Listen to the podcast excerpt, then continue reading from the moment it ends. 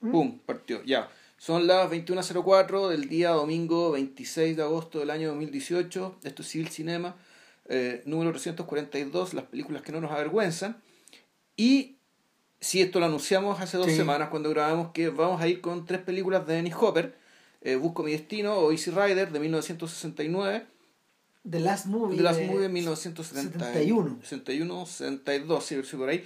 Y finalmente del año 79, creo. Out of the Blue. Out of the Blue. O 79-80.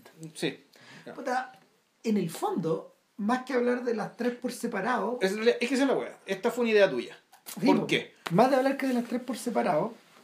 Eh, Danny Hopper es una figura central, cada vez más central en el cine norteamericano. Eh, con Hopper pasa algo similar a lo que ocurre con Cassavetes. Es decir, con mucha. eh, con, en retrospectiva, uno empieza a tomarle el peso a.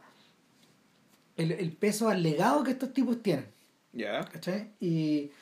puta, en el caso, en el caso de Casabets, eh, solo fue posible una vez que la gente comprendió eh, la importancia de eh, su manera de producir películas, es decir, darle la, darle la espalda en lo posible a la forma en que eh, los estudios las producían, generar una forma de, de sustentar eso. Y por otro lado generar una especie de o sea generar una atmósfera familiar para hacer las películas que eso es inherente al, al trabajo de Cassavetes y en último término también eh, trabajar temas eh, trabajar temas que a veces las películas a veces las películas americanas visitaban pero siempre siempre en, en formatos prefabricados Claro, bueno, antes de seguir, eh, debo decir que el legado de Casabets es bastante más sólido, bastante más parejo y creo que además bastante más consistente en el tiempo. que el de, que el de Que el de Hopper. De todas maneras, Claro, sí. pero, pero, pero Hopper, tiene, Hopper tiene un detalle que lo acerca. Ya. Y es que el, en el fondo el, el legado el, el legado como director está en estas tres películas. Él, él años después, años después, Sí, mira, su carrera de director revivió. Eh, De hecho, son seis películas creo que él dirigió. Claro. Son estas tres que vamos a hablar.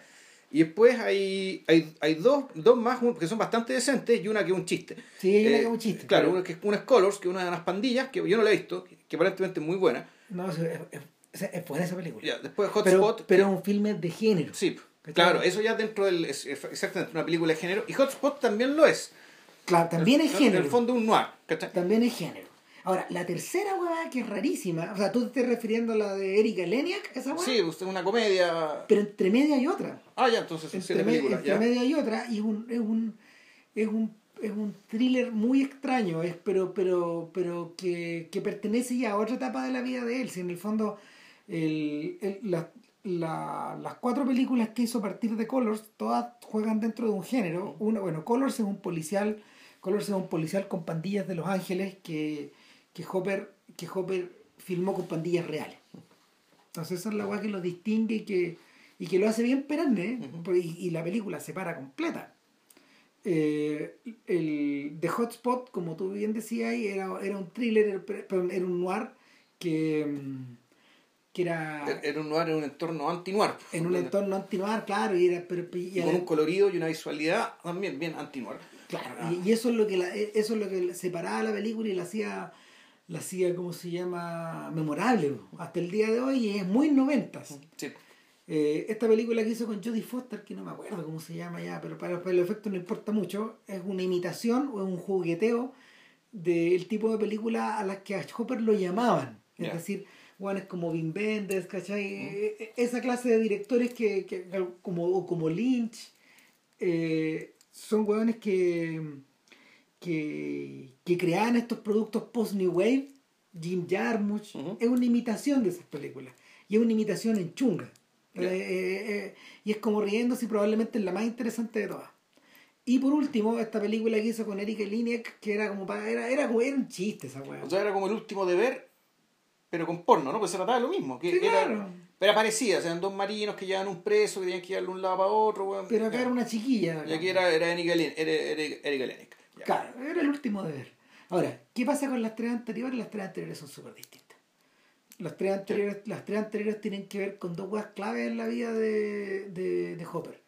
Una, eh, su vocación contracultural, que, que, se manifestó desde muy, desde muy temprana edad y, y que lo llevó a hacer cosas súper raras, porque Hopper era un tipo que trabajó en teatro, ahí conoce a. y, y, y, se movía en el mundo californiano, donde conoció a James Dean de muy joven, era amigo, Era amigo, era amigo personal de, De James hecho- Dean. Para él fue una pérdida familiar. Claro, no, y no solo eso, sino que uno podría, incluso según Dennis Hopper, Dennis Hopper dijo, bueno, yo usaba a James Dean era mi modelo, es decir, yo, el hombre, el artista que, que, que quiero ser, digamos, era lo que era James Dean. Incluso Claro. uno podría uno podría extrapolar diciendo que, en el fondo, el Dennis Hopper fue lo que James Dean pudo haber sido de no haber muerto tan joven. Fondo, él quiso continuar un, le- un legado como forma de ser y como forma de trabajar.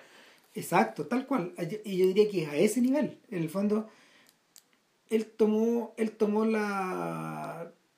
El, al, al estar tan cerca, al estar tan cerca, infectado por las mismas cosas, él continuó haciendo cosas que Dean pudo haber hecho. Tal cual. Claro, pero al mismo tiempo, y al mismo tiempo, eh, uno presumiendo que, pero algo que, este buen puede hacer algo que a Dean yo creo que le habría sido prácticamente imposible.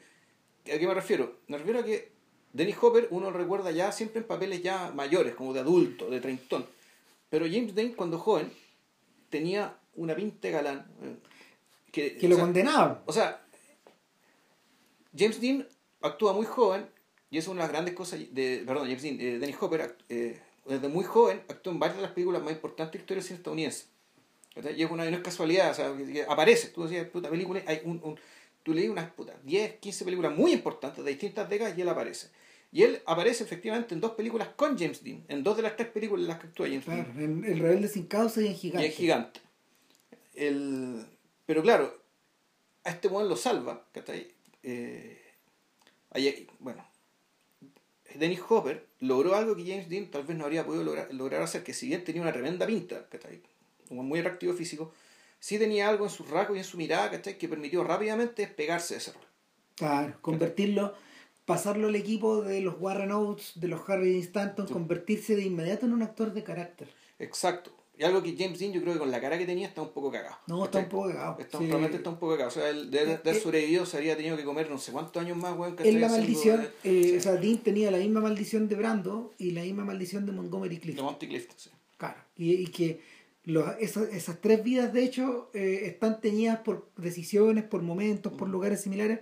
Y en último lugar, Salminio, que, que, que cuya carrera también es cuya carrera también es muy extraña, en parte, no sé, en parte por muchas cosas, digamos, porque también por la cercanía con Dean, también por su vocación contracultural, por su homosexualidad también, de la que él nunca él nunca lo ocultó tampoco. O sea, que, que, era, que eso ya era una anomalía para un montón de, para un montón de personas como Taft Hunter o Rock Hudson que estaban cagados también, pues, bueno. O el mismo Monty Clifton. y, el, y el mismo Dean con su Sí. bisexualidad. Sí, Entonces, eh, y, y el mismo Brando. claro. Ahora bien, el, el rollo es que el Hopper, Hopper eh, perteneciendo a todo ese mundo, nunca pertenece totalmente. Se sale de este mundo y eh, durante un montón de tiempo se convirtió en fotógrafo.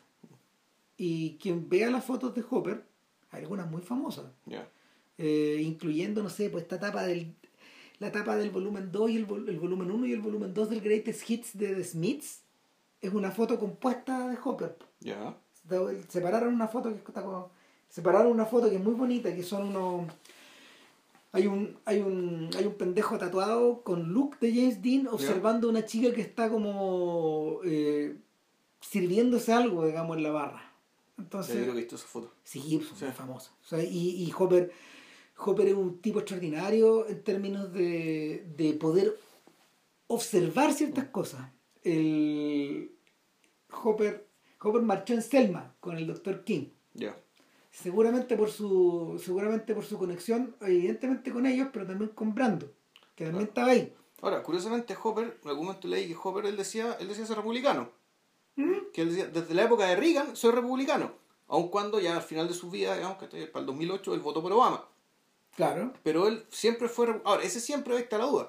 Pues se refiere desde el Reagan gobernador de California que es republicano o desde el Reagan candidato a presidente del No, 80 yo creo, que es republicano. No yo creo que lo que le pasa a muchos de estos gallos, lo que le pasa a muchos de estos gallos es que tienen, tienen un fuerte, no, en el caso de Hopper, eh, Hopper tiene un fuerte giro a principios de los 80. Y, y en el fondo tiene que, en el fondo es debido a, a, a cierto agotamiento eh, intelectual y moral de ciertas cosas en las que él creía. Porque como consecuencia de, de, toda esta exposición a la cultura de los 60, muy intenso, porque este bueno estuvo con todos.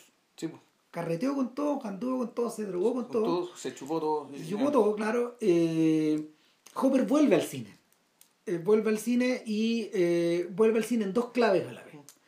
Por un lado, como por un lado, en el grupo de, de, de Dean Stanton y de Oates filmó varios westerns. Y, y tuvo cercanía, tuvo cercanía con John Wayne. John Wayne le consiguió pega en Los hijos de Katy Elder y luego él vuelve a aparecer con Wayne en True Grit. Ya. Eh, es, interesante porque en ¿Qué papel hace Bill True Grit original? En las dos películas, en las dos películas, eh, eh, ¿cómo se llama? Eh, Hopper muere en brazos de John Wayne. Ya. Que era unos, de todos los momentos mm. cinéfilos de su vida, es el, son los momentos favoritos. Porque dice, puta, fue, fui muy privilegiado de estar en dos películas donde el Duke, weón, puta, estaba conmigo en el instante donde yo muero.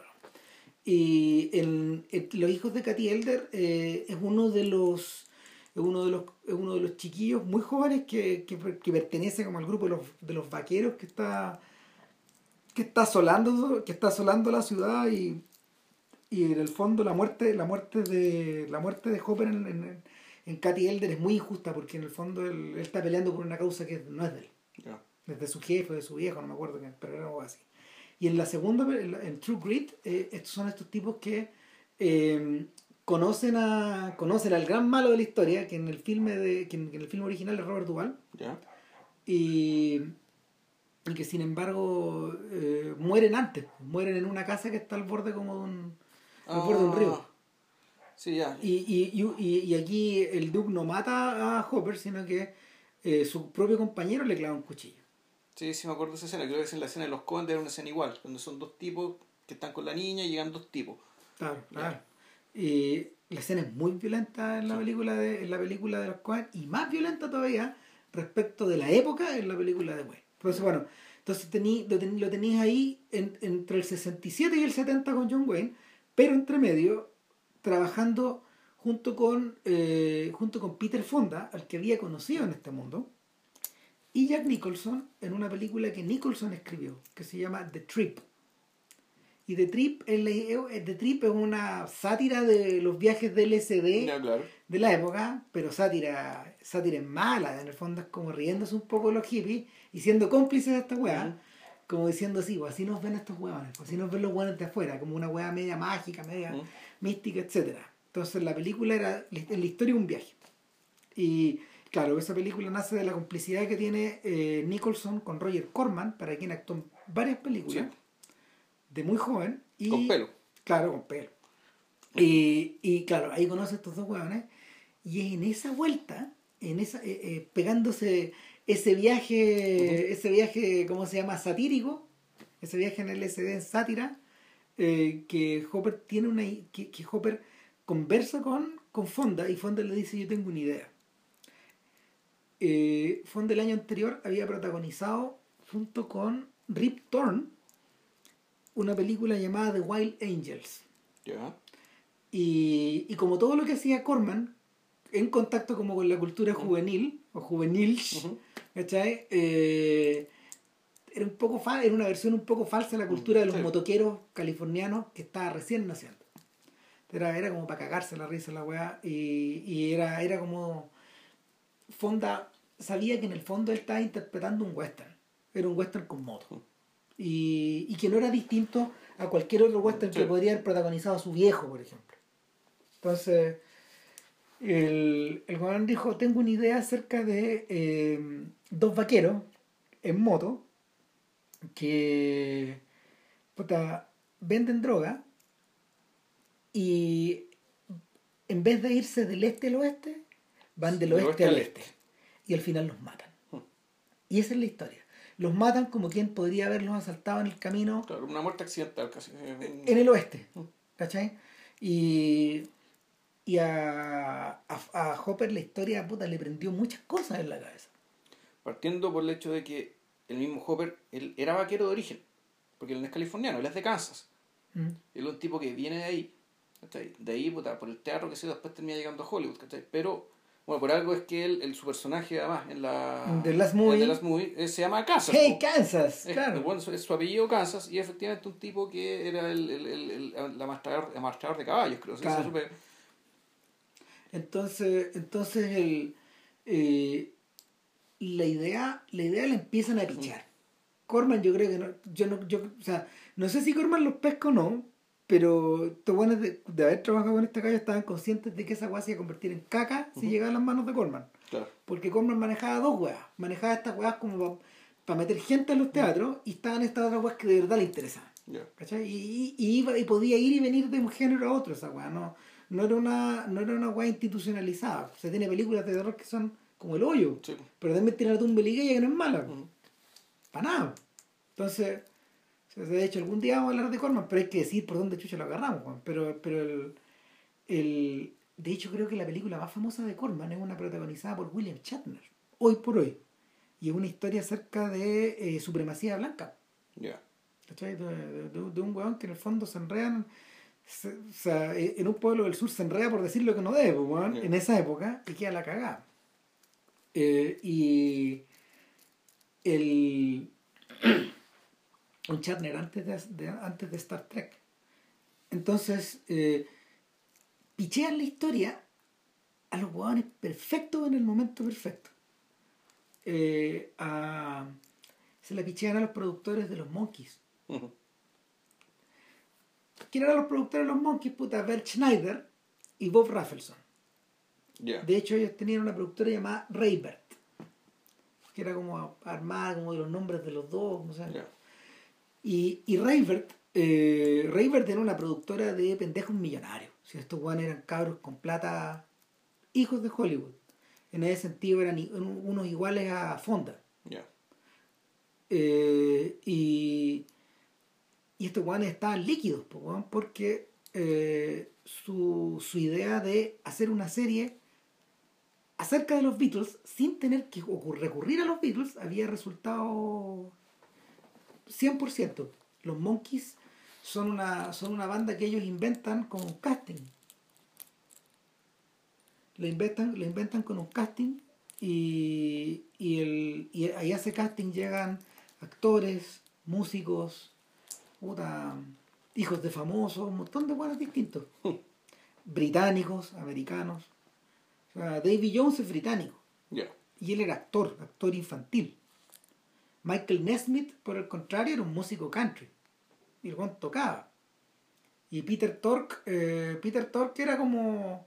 Peter Tork creo que también era actor. Eh, Nesmith es hijo de. Creo que Nesmith es el hijo de la inventora del liquid paper.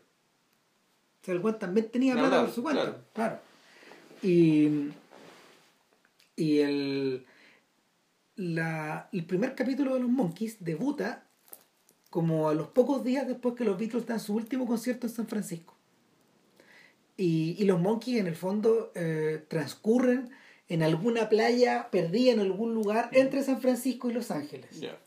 Y, y van peloteando los dos mundos de alguna forma. Son un poco hippies pero un poco Hollywood. Son un poco reales y un poco prefabricados. Y, y se beneficiaron, no sé, pues de los mejores músicos de sesión de la época para armar sus discos, siendo que ellos también tocaban Ah, ya. y eran buenos músicos. Era una especie de contradicción. Pero pico, eso a, a Rafelson y a, a Schneider no le importaba mucho y el negocio funcionó muy bien, muy, muy bien. Eh, tanto que Nicholson les vendió la idea de hacer un largometraje, Head. Ya. Y, y en, en el curso de hacer el largometraje, estos huevones llegan a la. llegan a encontrarse los cuatro. Ya. Los cuatro personajes y el quinto más Nicholson. Y, y se armó la, se armó esta, se, se armó esta historia. Y, y el y el rodaje de esta huevada se hace puta en, a fin- como que las, como en, la- en el verano del 68, una cosa así. Ya. Exacto, hace exactos 50 años, en el verano boreal del 68. Y, y yo no tenía idea, weón. Pero filmaron muchísimo material, muchísimo material, que no está en la película.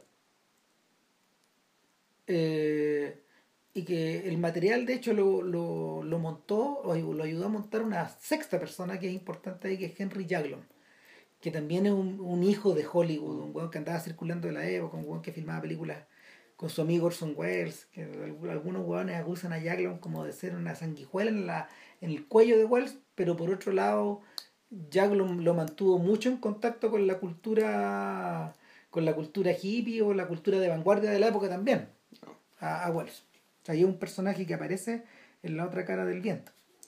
Pero, pero claro, cuando estos hueones filman eh, Easy Rider, que ese era el título que finalmente le habían puesto, creo que el nombre de Easy Rider... Eh, Una canción, ¿no? Es que lo parece que lo sugiere, es que lo sugiere, lo sugiere Nicholson, creo. Mm, Parece que no es de ellos, por, por lo menos el guion no se llamaba así. Y, y cuando, lo, cuando empiezan la filmación, eh, esta historia empieza de otra manera esta historia empieza cuando ellos están haciendo una película. Ya. Estos personajes, eh, el Capitán América y, ¿cómo se llama? ¿Bobby? ¿No? No, no, me acuerdo. Bueno, el, estos huevones cuando, cuando empiezan la película, cuando Fonda, o sea, cuando empieza la película, cuando Fonda y Hopper son stuntmen o, o extras de una película y mm, tienen la idea de ir a mm, tienen la idea de ir a, a levantar drogas Mm. a, a México. Y hay toda una historia que tiene que ver con California, con Nuevo México, con el cruce, con, con, ¿Y eso fue filmado? con- sí, con levantar la droga, con, con tener una pelea ahí, de salir huyendo, toda esa hueá está eliminada. Y, y es brillante la idea que tuvo Jacklon, que en el fondo toda esa hueá que te retrasaba el comienzo de la película está abreviado al mínimo. Y está abreviado con un tremendo efecto. Sí. Max, eh, lo abrevié con estas dos canciones de Steppenwolf, de Ujú. Pusher y Born to be Wild, Claro. que, que ya eran, ya era, que, que son súper icónicas y que se que transformaron, ayudaron a transformar a la película en leyenda y a su vez La película convirtió la, la canción en leyenda. en leyenda. Sí, a las dos. Claro, las dos canciones. sobre todo la segunda, to be Sí, Wild ya es un, himno, pues, casi. Sí, Ya. la cagada. Y por las razones, weón, puta, por razones puras al final, pues, weón. Sí. Eh, puta, cuando, cuando, ¿cuándo, viste, ¿cuándo viste Easy Rider? La viste cuando chico, ¿no? Yo la yo creo que en la adolescencia, en- yo creo que la vieron en Mega. Yo y, la vieron, vi- y la vieron cortada. Yo la vi en video, en la, en la edición en, en VHS que había circulando en los videoclubs en esa época. Y, y claro, no sé, en esa época yo la vi en forma no irónica. Ya. Pero viendo la película ahora, está súper claro que eh, la distancia que tiene Hopper y Fonda y todos los buenos que lo hicieron con la, con el, con la trama misma, po. Hay una weá. O sea, lo- a mí lo que me llama la atención, ¿Sabes qué? No, yo, yo la vi viéndola de nuevo hace dos semanas digo que no hay, no, no hay, no hay ironía ni sarcasmo respecto de de ellos, ni, ni de ellos, ni el movimiento cultural, ni el personaje de Fonda, ni de lo que dice, ni el fraseo, ni todo el discurso, largo discurso que hace Nicholson acerca de, de la libertad y lo que la No, sociedad eso- todo eso es verdad, Todo pero- eso es cierto y auténtico. pero hay, hay otro costado de la película. Pero sí, hay, hay una distancia, una distancia tampoco, tampoco irónica, ¿cachai? Que tiene que ver con el enjuiciamiento respecto de todo lo que está pasando. Eso, ¿cachai? Que en el fondo cuando toda la escena, toda la escena del trip, ¿cachai? Es una escena que vista ahora, es una escena que resulta bien vacía, bien repetitiva, ¿cachai? Y bien y, y- y en realidad sin, sin sentido, ¿cachai? Una escena del, del cual en realidad que es el centro de la película, un centro que está súper vacío. Y, y por eso mismo es que el personaje de Fonda, ¿cachai? Que vamos a hablar de la visión del trabajo entre los dos personajes que hay acá también, que eso también debe tener un sentido. Cuando el perso- el personaje de Fonda dice, ¿sabéis Bobby, weón? we blew it. Weón, la cagamos, weón. La cagamos. Esto no era. Bueno, Ya. la película, eh, originalmente la película terminaba así. Y tuvieron que trabajar un poco más para idear la forma en que los mataban. Ya. ¿Cachai? Pero el, para Hopper, Hopper, Hopper en su cabeza había construido esto yendo al pasado y al presente. Mm. Ya. y tenía flash forwards y flashbacks. Estaba mezclada la wea. Y muchos de los flash forwards se perdieron. El único que sobrevive es el momento en que ellos están en la casa de prostitución y él ve una él ve una estatua como de la Virgen, ponte tú. O una estampita religiosa y, y, y hay un flash forward al, al incendio, al incendio de la moto al final. Ya. Él Mm. tiene una él tiene un pequeño flachazo hacia el futuro. Eh, o la película en realidad. Pero pero claro, lo que pasa lo que pasa con Easy Rider es que en realidad es la eh, una buena parte de- una buena parte de la película es la historia de una desilusión. po. Y es la historia de una imposibilidad. Y, y ahí es donde ahí es donde la película crece. Eh, claro, o sea, el, a, mí me impresionó mucho cosas de las que me di cuenta y no me acordaba de la película. Uno, es el perfil de estos personajes y la sucesiva relación con distintos elementos de la sociedad estadounidense, digamos, que en su viaje hacia, hacia, hacia el este. Claro, es un viaje, es un viaje a lo Quijote y Sancho. Es una cosa así donde efectivamente hay... El Capitán América y el Quijote. po. donde claro y más que claro siquiera es más que un Quijote es un personaje absolutamente etéreo y un personaje respecto al cual en verdad no hay no hay ironía ¿cachai? un personaje que decir bueno el mejor de todos nosotros sería así Claro. el- el- el tipo que realmente si suponiendo que esto que estamos contando sea mentira o suponiendo que o suponiendo que esto que estamos este, este movimiento en que tanta gente cree cuál se está moviendo eh, suponiendo que, perdón, que esto fuera verdad, ¿cachai? Puta, el, el representante más virtuoso digamos, de esta forma de ser y pensar sería él. Claro. ¿cachai? Y ese papel es que le era una fonda. ¿cachai? Mm. Que es un tipo que, realmente que él, él mira lejos ¿cachai? y él, él- que- que- mi- mira lejos respecto de lo que él pasa, respecto de sí mismo, respecto a las personas con las que, con la que- con, con la- con las que está y también respecto incluso de su propia y, su- y también de su propia apasionamiento, desapasionamiento por decirlo así. que Es un personaje que está, está bien removido de lo inmediato. En cambio, en, en cambio, El personaje de Hopper, Hopper. Hopper se asigna a sí mismo, o en la película se asigna dentro del guion, un personaje bien pedestre y bien de un, un- de- como de un seguidor. En, El- en el fondo es como si fuera una secta de dos personas. El, hay hartas cruces para distintos lados. Por ejemplo, hay gente que dice que eh, eran Raffleson y. O sea, era, que eran Fonda y, y Hopper, que eran unos alter ego, pero que también eran Raffleson y el Schneider, y que también eran Roger McGuinn y David Crosby, lo- los dos vocalistas de los Birds. Y, y todos tienen razón. Todos tienen razón. O sea, físicamente, físicamente son McQueen y, y, y Crosby. Las Ya. Las pintas son ellos. ya. Y, y claro, pues McQueen era el de la voz angélica, era el líder de los Birds, era el buen iluminado a cierta medida, y Crosby era el weón, eh, eh, era el weón más pedestre, o sea, era, era un, era un weón liri- de, un lirismo extraordinario, pero al mismo tiempo de una capacidad weón, para estar en contacto con, con, la, con, con, con la furia, y, con, con la furia, con la sensualidad, con la idiotez, con todo junto. Era un weón famoso por lo volátil, por ejemplo.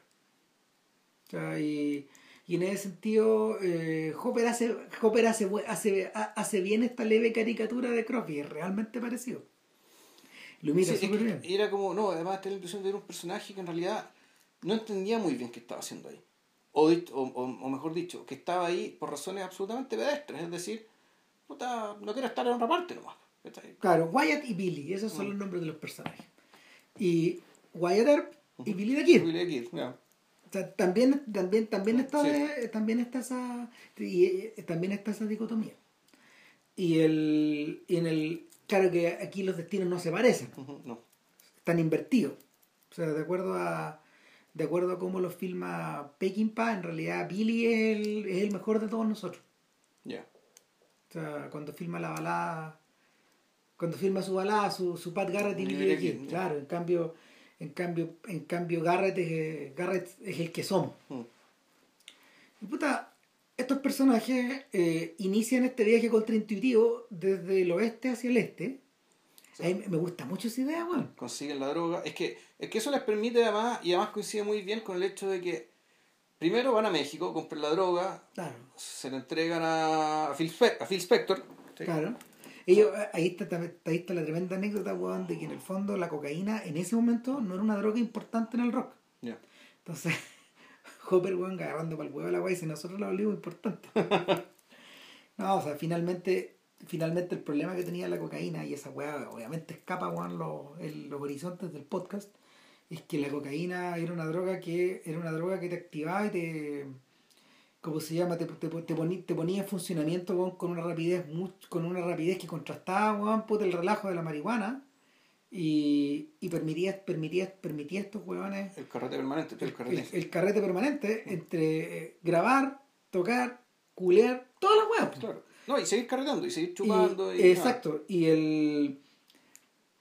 Pero, además, además es un coincide en un momento en que el negocio explota en términos en que el negocio explota como tal para todos los importantes no solo para los Beatles eh, o para los muy famosos sino que en general para la mayoría de estos guanes eh, monetariamente todo se vuelve más grande. El negocio se vuelve más grande y por lo mismo por lo mismo las ansiedades y todo crece pues, las ansiedades, los deseos, las necesidades, los vacíos, todo Los desafíos, el riesgo, los riesgos. Claro, entonces, de, alguna forma, eh, Easy, Easy Rider marca el final de algo y el principio de mm. otra cosa.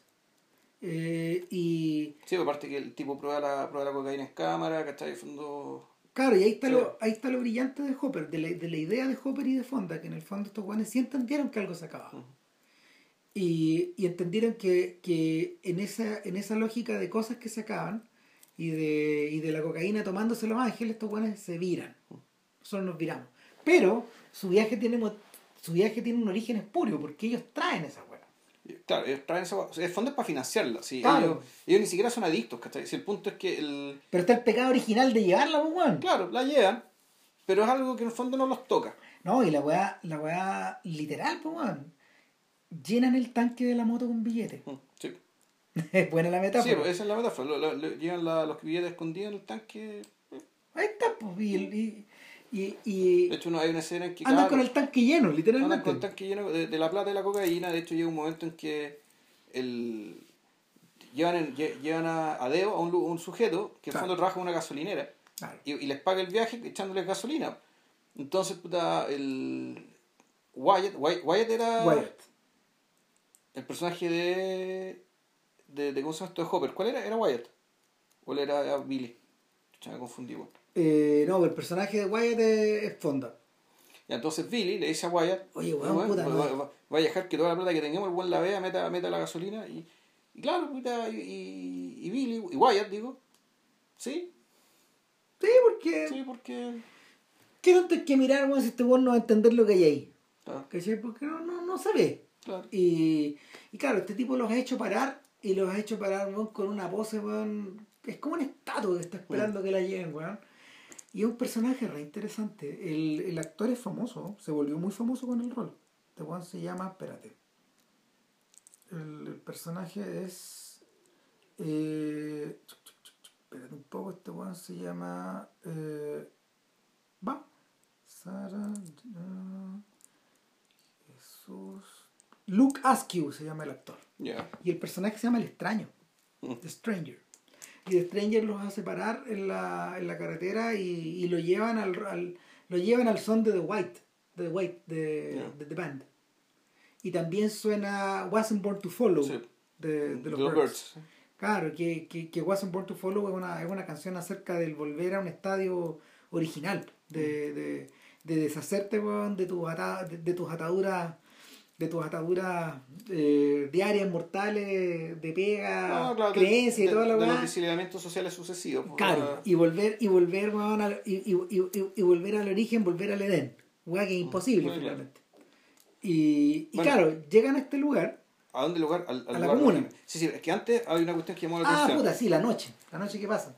No, hay una, y antes de eso, ellos en algún momento se les echa a perder la moto y le piden a un. Ah, le piden Esto es antes de eso. Antes, muy al principio, y le piden a un granjero. ¿Cachai? De que, puta, ¿sabe qué? Se nos echa a perder la moto, ¿podemos ocupar su establo para no arreglarla? Un viejo blanco, blanco, que tiene pinta, de. un viejo vaquero, sí, puta, un vaquero, eran dos vaqueros que están ahí. Lo que tú decías, aquí en el choque cultural aquí hay que quedar la caga. No, no, hagan lo que, hagan lo que sea. Y, de repente en la misma toma, tú ves que están los buenos al fondo arreglando la moto y, están los vaqueros arreglándole la, la herradura del caballo. Es la misma Entonces, efectivamente, ahí lo que ahí se ve gráficamente y se cargan de que se vea, de que esto es la misma gente. Son las mismas personas. El mismo tipo humano, o sea, el mismo, el mismo tipo de persona haciendo el mismo tipo de cosas, lo único que cambia es la tecnología involucrada. Y esto ya se refuerza ¿cachai? en el hecho de que eh, contrariamente a lo que pudiera pensar, que están estos motoqueros, hippie, pelo largo, con ropa estrafalera, qué sé yo, y este vaquero, son son mundos absolutamente opuestos. No. Y cuando, el viejo lo invita a la mesa, claro. Eh, su familia es vital latina. Ya te das cuenta, además, ¿cachai? Para colmo, ¿cachai? En el fondo ya, que este viejo que ya que la, que la afinidad, ¿cachai? Con este tipo que uno podría asociar, puta, lo más apuesto a la contracultura que podría haber, eh, es solamente aparente. Y todo es aparente, finalmente. Por, resulta que este, este señor americano, este señor, este, este vaquero, está casado no solo con una latina, está casado con una indígena mexicana. Sí. Y tiene su hijo de medio mulato, medio ruso, medio moreno, weón, ¿cachai? Y- son como 10 cabros chicos. A ver. ¿cachai? Claro. Y va colmo está el tema de que este del el Peter Fonda dice, bueno, usted trabaja la tierra. Lo único que usted, y no, no hay nada que uno pueda respetar más, ¿cachai? Que vivir y poder trabajar de la tierra. No, en el fondo es tu ideario hippie, ¿cachai? Claro. Y, Ah. y- y es algo que uno espera ver reflejado en la comuna Claro. y en la comuna pasa otra mecánica. En la comuna tú tenías, bueno, no los dejaron filmar en una comuna real. Tuvieron que inventarla La ya. tuvieron que reconstruir a partir de fotos que habían sacado de una. eh, y claro, y finalmente lo que tú ves es eh, eh, chiquillos que están tratando de volver, tal como en la canción, Claro. ese estadio original, pero que no tienen las armas y que se están muriendo de hambre, weón. Y que, o sea, no solo, están, no, no, no solo están pasando hambre y frío, sino que al mismo tiempo hay ciertas normas como hay ciertas normas que de paz social ponte tú eh, que están como violadas. Como por ejemplo los tipos andan detrás de las mujeres y la andan persiguiendo. Sí, son jodeando igual, sí. claro y, y es, y, y es medio agresiva lo muestra muy breve pero es medio agresiva la mecánica. Sí. y por otro lado las mujeres andan per- permanentemente a la defensa de esta weá. Y, y el hay, hay, hay una escena de hecho donde estos cabros están como prácticamente no están no están como cultivando el cultivando la tierra sino que están tirando al aire restos de semillas A ver si algo resulta, a ver si algo sale. claro entonces el, el extraño weón, mira esta weá con una confianza monolítica Claro. pero estos weones tienen distancia Estos tuanes saben que esto, puta, eh, que esto no es, ¿cachai? Fondo- Y, y claro, ahí respecto de esta weá sí hay distancia, ¿cachai? Sí. Pero la distancia, el- le- pero Es una distancia- respetuosa. y- pero una distancia que los personajes también tienen. A Sí. lo que voy es que no, no hay distancia respecto de los protagonistas, creo yo. No, Respecto no. Ni, ni de Wyatt ni de Billy. No, porque en el fondo estos vaqueros, estos, o sea, la película ha pedido que nos identifiquemos con estos vaqueros de la misma manera que un western tradicional pide esa identificación. Sí. Entonces ahí uno empieza a pensar, ¿a qué origen están volviendo estos Mm. dos guanes? Porque de verdad la canción de los Birds también se les aplica a ellos. Entonces, lo pareciera ser que estos personajes están haciendo el viaje inverso a la conquista del oeste para regresar al estadio de las 12 colonias, por ejemplo. Para regresar a ese mundo. ¿Para qué? No O sabemos. sea, claro, ahí uno, uno podría empezar a sospechar más bien, en realidad estos buenos no están regresando a nada, en realidad están arrancando. El, el objetivo principal es ir a Mardi Gras. Claro, y, y pasarlo bien. ir a Mardi Gras. Al fondo era un gran carrete, que al fondo también una gran ceremonia pagana, pero al mismo tiempo una ceremonia que a diferencia de las, las fiestas las cosas que hagan en la comunidad hippie, es una ceremonia pagana a esta altura absolutamente estandarizada, socialmente aceptable, ¿cachai? Que en el fondo es un carnaval donde, decir, un carnaval donde se hacen cosas prohibidas, pero que como es carnaval, eh, todo está permitido también, o está permitido dentro de cierta lógica, digamos, y, y por lo tanto es volver a la dimensión más, más juguetona, ¿cachai? Pero de un orden, ¿cachai? Claro. Del orden del cual supuestamente están arrancando. En realidad, van a Mardi Gras, pero a eso van, y lo que pase después no lo sabemos, ¿cachai? No, pues. no, no, no es parte del plan. No, Yo creo que, sé que antes sí, yo, yo le haría un, un guiño a dos elementos. Uno, la fotografía, y Sí. dos, el montaje encabalgado. el que bueno la fotografía de Laszlo Kovacs eh, sentó sentó precedente eh, para que otros compatriotas del, del húngaro ¿Ya? viajaran a Hollywood a filmar también. ¿Ya? Eh, pero al mismo tiempo eh, puta, captura captura súper bien y con, con elementos mucho más muy bien precarios. Esta película se filmó con no se filmó de manera muy suntuosa o sea la, la cámara tú ves que está forzada la película no es necesariamente siempre la mejor. Eh, pero pero sí sí le agrego sí le agrego una suerte de tono documental que la que las películas del- que las películas que de las películas de esa época no tienen ¿A qué voy? Pareciera ser que el interés de Hopper era trasladar esta, esta idea del fotoreportaje que él hacía para distintas cosas, para distintas partes, a su película. Esta sensación de, de de inmediatez. O sea, hay mucha cámara en mano, Sí. hay mucha, mm, ¿cómo se llama? Hay mucho color local involucrado, hay harto énfasis en mostrar letreros, Sí. por ejemplo, letreros, letreros y espacios, eh, a los personajes dentro de su ambiente, y no solo a ellos, sino que a los locales, observando estos personajes. Yo el efecto que recuerdo y que me llamó mucho la atención ahora que la vi en buenas condiciones es que era cierta saturación, no, no sé si es cierta granulari- granularidad, pero era era, era un tratamiento de luz que permitía una mucho cromatismo, mucho color dentro de esa luz, ¿cachai? Y que claramente también aludía al estado, un estado lisérgico permanente. ¿cachai? El- el- el- el- y eso junto con el montaje, puta, te da la impresión de que el, lo, lo que te está mostrando un poco es, la conciencia, eh, claro, es la conciencia de estos sujetos que estaban puta, permanentemente volados, Levemente alterada, claro. eh, alteradas permanentemente, era como parte de la dieta, era parte, parte de su forma de mirar. ¿cachai? O sea, que la conducta que tú veías ahí, más menos, eh, puta, más menos podía condecirse ¿cachai? con una forma de percibir que trata de ser transmitida a través de estos recursos. Claro. En el, en el montaje esta cosa de en vez de, cor- de- en vez de hacer un corte simple o hacer Claro. un fundido, hace un corte, vuelve al anterior, vuelve a- corta y lo empiezan a acelerar. Son, o sea, Claro. son, son, son, tramos, son tramos cada vez más cortos donde, donde se intercalan ¿cachai? la escena que viene y Con la que- con la que está, acabas de con la terminar. que está terminando. Claro, taca, taca, Taca, taca. taca, taca, taca, taca, pa, pasamos. Y, y el, la película es re consistente en eso. También es consistente en otras weas. Y, y- O sea, de hecho, esta película, de las tres películas que tengo, este Hopper, efectivamente, yo creo que hay- y otra gente lo ha dicho, Hopper tenía problemas en montar sus películas, yo creo que esta es la película mejor montada de las tres. Sí. De las que vamos a hablar. O sea, la que tiene, que tiene más estructura, más, más, más orden, más lógica y más fácil de seguir. bueno, bueno y, el, y el montaje, como te dije, es de Jaglum. Sí. Es como un 80% Jaglum.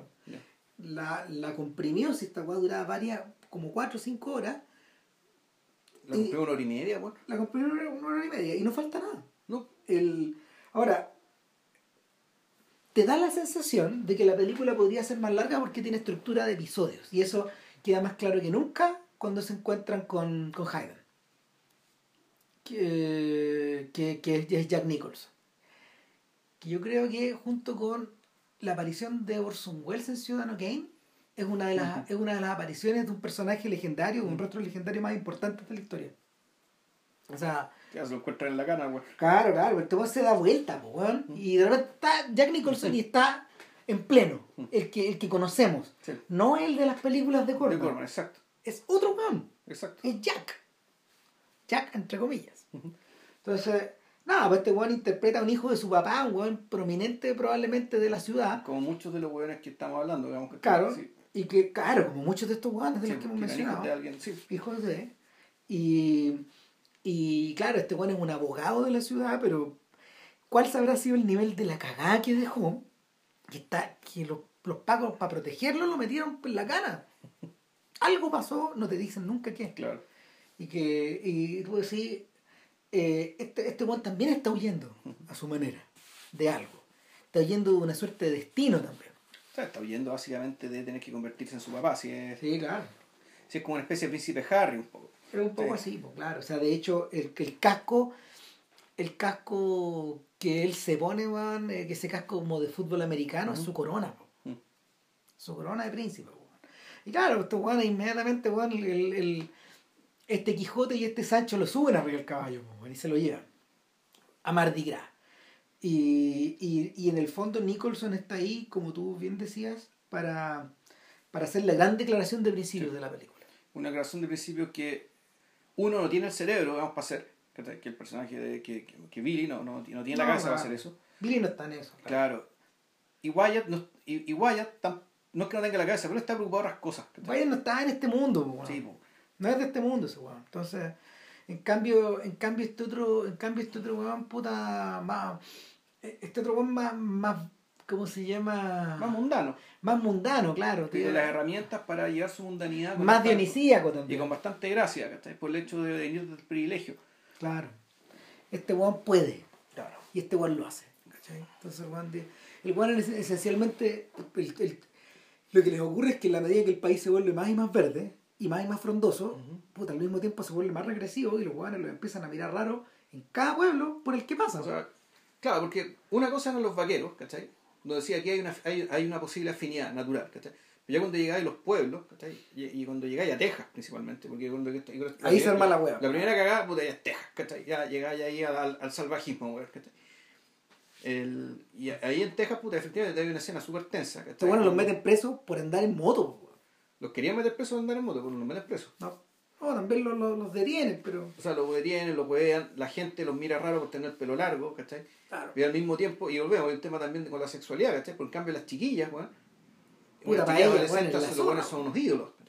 Son unos rockeros que llegan al pueblo. weón. Claro, como los Beatles. po. Sí, claro. Y. ah, Y ¿qué- entonces es una escena que está muy bien filmada, funde a tres bandas, ¿cachai? Entonces está la, está la mesa, es como si fuera una- un lugar tipo como el Johnny Rockets, ¿cachai? Pero un pueblo más, más puta, un, un pueblo más miserable de Texas, weón. Donde están sentados en una mesa estos tres hueones, están las chiquillas, ¿cachai? Mirándolos con cara de hambre, y cuatro huevones, weón, en otra mesa. Y cuatro hueones fue de puta y los fascistas de siempre, weón, ¿cachai? Y ahí, eh, básicamente, eh, buscando la oportunidad para provocar, weón, una muestra para sacarles la crema. Bueno, el Hopper eh, logró la escena invitando a parroquianos verdaderos Ya. a que la hicieran. Entonces el weón les explicó que las personas que iban a salir ahí en cámara eran unos ladrones y asesinos. Ah, ¿Cachai? O sea, eh, eh, que ese era el, el papel. Entonces ellos tenían que de alguna manera también defenderse. Ya. ¿Cachai? Y exacerbó la weá. Finalmente les dio, su les dio la motivación. Porque a los ojos de estos weones sí, claramente lo son. Mm, mm. Bueno, weones que te van a violar, weón, a tus mujeres, weón, y, Claro. puta, y te van a soltar en la noche, claro, y, y efectivamente, weón, cuando, cuando llegan, cuando llegan en la noche a acampar porque no lo recibe ningún hotel, y, y después de que Nicholson suelta el Pero esa, esa noche, esa misma suelta noche, el rosario, Claro, suelta este, un monólogo, un monólogo interesante para los, que, para los que no han visto la película. Básicamente se refiere a que. ¿por qué nos tienen miedo? ¿Por ¿Por qué les tienen miedo a ustedes? ¿Por qué os tienen miedo a ustedes? Bueno, porque ustedes básicamente le están diciendo a ellos que ellos no son libres. Porque la gente, para poder vivir y soportar la mierda que tiene que tragar, necesita estar, convencerse y creer a pie juntilla de que es libre. Pero si llega gente como ustedes a decirles que no lo son, ellos a eso le tienen miedo y van a reaccionar mal. O sea, que decir, los van a aplastar. Cuando, an- ante, ese, an- an- ante, eh, ante el hecho y ante el testimonio que ustedes dan respecto a que ellos en realidad creen ser libres, pero no lo son, ellos no tienen más armas que la violencia para aniquilarlo. Ya. Eso no lo dice, pero en el fondo la, la película sí lo dice con todo lo que pasa después. Claro. Dicho y hecho, como en la noche estos buenos los muelen a palo. Billy estaba más arriba, bueno, al- acostado al, al- al- al lado de un árbol y escucha la weá y, y a Nicholson le muelen la cabeza. Sí, pues. a Juan lo matan. Accidentalmente, pero antes no, no querían matarlo, ¿cachai? puta, lo matan. Cuando amanece muerto. Claro. Y, y, puta, y Wyatt queda muy mal herido. No sabemos cuánto, pero después aparece muy magullado. Y nada, pues de ahí la película, de ahí la película eh, intercala, intercala, eh, intercala escenas del viaje más y más y más al este y ahí ya Claro. estamos en Alabama, weón. Y... No, primero Perdón, de- llegan a, llegan a llegan a Nueva Orleans. Exactamente, llegan a Nueva Orleans y, y, y lo que pareciera, lo que, lo que de- y tal como tú dices, lo que debiera ser el clímax de la película no lo es. No. Eh, ese instante donde, donde ellos llegan eh, eh, a puta, llegan a Nueva Orleans, llegan, observan el color local, se relacionan weón, con puta con gente O sea, van, van, van a un prostíbulo, ¿cachai? Como fondo contratan la compañía de alguien medio dateados, ¿cachai? Con dos chiquillas. claro, que bueno, dateados por la tarjeta de Sí, Nicholson, porque claro. visitaba el lugar, pues, era habitual, pues. Claro. Puta, obvio. Y el y llegan allá, pagan, carretean, se agarran estas minas y luego siguen, luego eh, Wyatt se acuerda de él, el- lo último que le dijo The Stranger, y The Stranger le dijo, hermano, cuando tú sepas, eh, cuando, tú te, cuando tú te des cuenta de que es el momento, te vas a tomar esto. Y le pasa un ácido. Claro. Sí. Claro, estos rompen el ácido y se lo toman entre los cuatro. Y se produce una... Ahí empieza el trip. Claro, y se produce un efecto en espejo de, de la escena de la escena en el, en, en- en el río que ellos tienen con otras dos mujeres. Ya. ¿cachai? Y en una se divierten como cabros chicos, están como chanchos, weón, en un... Puta, están como chanchos en el barro, pues la pasan bien, vuelven a ser niños, Claro. los cuatro. No hay, di- no hay diferencia de edades, ni de género, ni de nada, son todos los mismos, son los mismos, son la misma persona de alguna forma.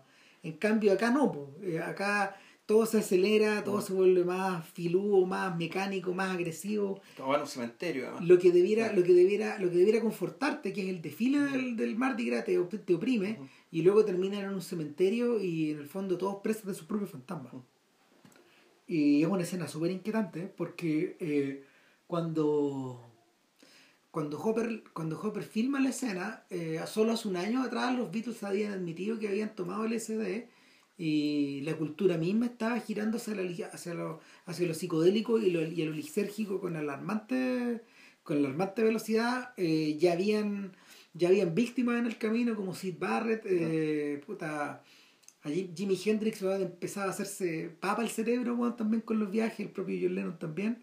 Entonces, eh, es un reflejo de, de, que la experiencia con LSD eh, era virtualmente impredecible. No podías saber qué te iba a pasar, ni siquiera qué te iba a pasar de un viaje al otro. O sea, porque el, porque la cosa y, eso pasaba porque la, inestabilidad misma de la reacción eh, lo inestable que lo inestable que el cerebro reaccionaba la, forma inestable que el cerebro reaccionaba ante la administración de la droga ya había sido probada ya había sido probada por la por, por la CIA o sea ellos habían hecho experimentos previamente. Perdón el FBI no la CIA ellos habían hecho experimentos con militares y había ocurrido eso entonces Claro, pues el, propio Roll Morris en Wormwood habla de eso, pues de esta idea de que de alguna forma la cultura del LSD es una es un derivado de estas experiencias de control mental del FBI y del, y, del ejército. Y en el fondo es una droga creada. Eh, hay, hay, o sea, Morris no va tan, no va tan lejos como otros huevones, pero en el fondo es una droga creada para para generar inestabilidad en quien la consume. Y hay muchos tipos que dicen, obviamente que a los que les encanta la conspiración, de que esto sería una conspiración también para demoler la contracultura. Se habló en esa época de que em, el propio Timothy Leary tenía un pasado, que era el profeta del LSD, tenía un pasado muy extraño ligado a los organismos de seguridad. De que él en el fondo, puta, era el, podría, podría haber sido un publicista de esta weá, pero al mismo tiempo un guan, un guan encubierto. O sea, no llegaría tan lejos, pero algo de eso hay. Claro, bueno, esto lo, hemos mencionado antes, ¿cachai? Una película que realmente mencionamos, que no sé si sea de podcast, pero la mencionamos, que es Fear and Loathing. Claro. Que Hunter Thompson aparentemente también llegó a esa misma conclusión, ¿cachai? Que detrás de toda esta weá, en el fondo, está el organismo de seguridad. Sí, claro. Claro, entonces había que callar a estos guanes, puta, había que, había que los de drogas, de alcohol, de puta. Y, y, y, y, y, destruirlos desde dentro de esa forma. Y despolitizándolos a, la pasada. Claro, claro. El, y, y, cuáles eran, cuáles eran los, los objetivos, los targets, eh, líderes juveniles, líderes políticos, líderes afro, ¿cachai? Cualquier factor de, cualquier factor de disrupción. Eh, nada, la película lo, la película no ni siquiera se mete con eso, pero, pero, pero sí evoca la idea de que, de que un viaje de LSD eh, bien posiblemente no te llevan a la no te llega a la iluminación pues no te llega a una parte. El, y en, ese sentido en ese sentido la película es em, a ver no es que no es que en ningún sentido es condenatoria. No. No, no condena pero sí advierte. Claro. Pero, y, y, te deja te, deja todo en suspenso, o mejor dicho, más que una condenación, sí hay un, volvemos, lo que estoy decir, es un desengaño, ¿cachai? Un desengaño que también te lo, te lo, te lo deja más o menos abierto, ¿cachai? Cuando efectivamente dice, bueno, la cagamos. Pero no te dice por qué. No. Pero uno debería ir sumando uno más uno, ¿cachai? Que, puta, la cagamos ya sea lo que estamos buscando no tenía ningún valor, o aquello por lo que apostamos para encontrar lo que estamos buscando no era aquello que tenía que ser. Claro, el, independientemente de qué sea, finalmente, eh, la frase de la frase de Wyatt del Capitán América eh, refiere, o sea, tiene, tiene, tiene, la estructura de una frase que es generacional. Sí. Eh, Hopper y Fonda se están refiriendo a la generación completa. Exacto. Y, y la estamos cagando antes de empezar prácticamente, mm. porque esto es el albur de esta cultura. O sea, en un periodo de tiempo bien apretado, que va desde 1964, mm. desde febrero del 64, cuando los Beatles tocan en Ed Sullivan, hasta esta weá. Antes de Woodstock. Esto es antes de Woodstock. Exacto.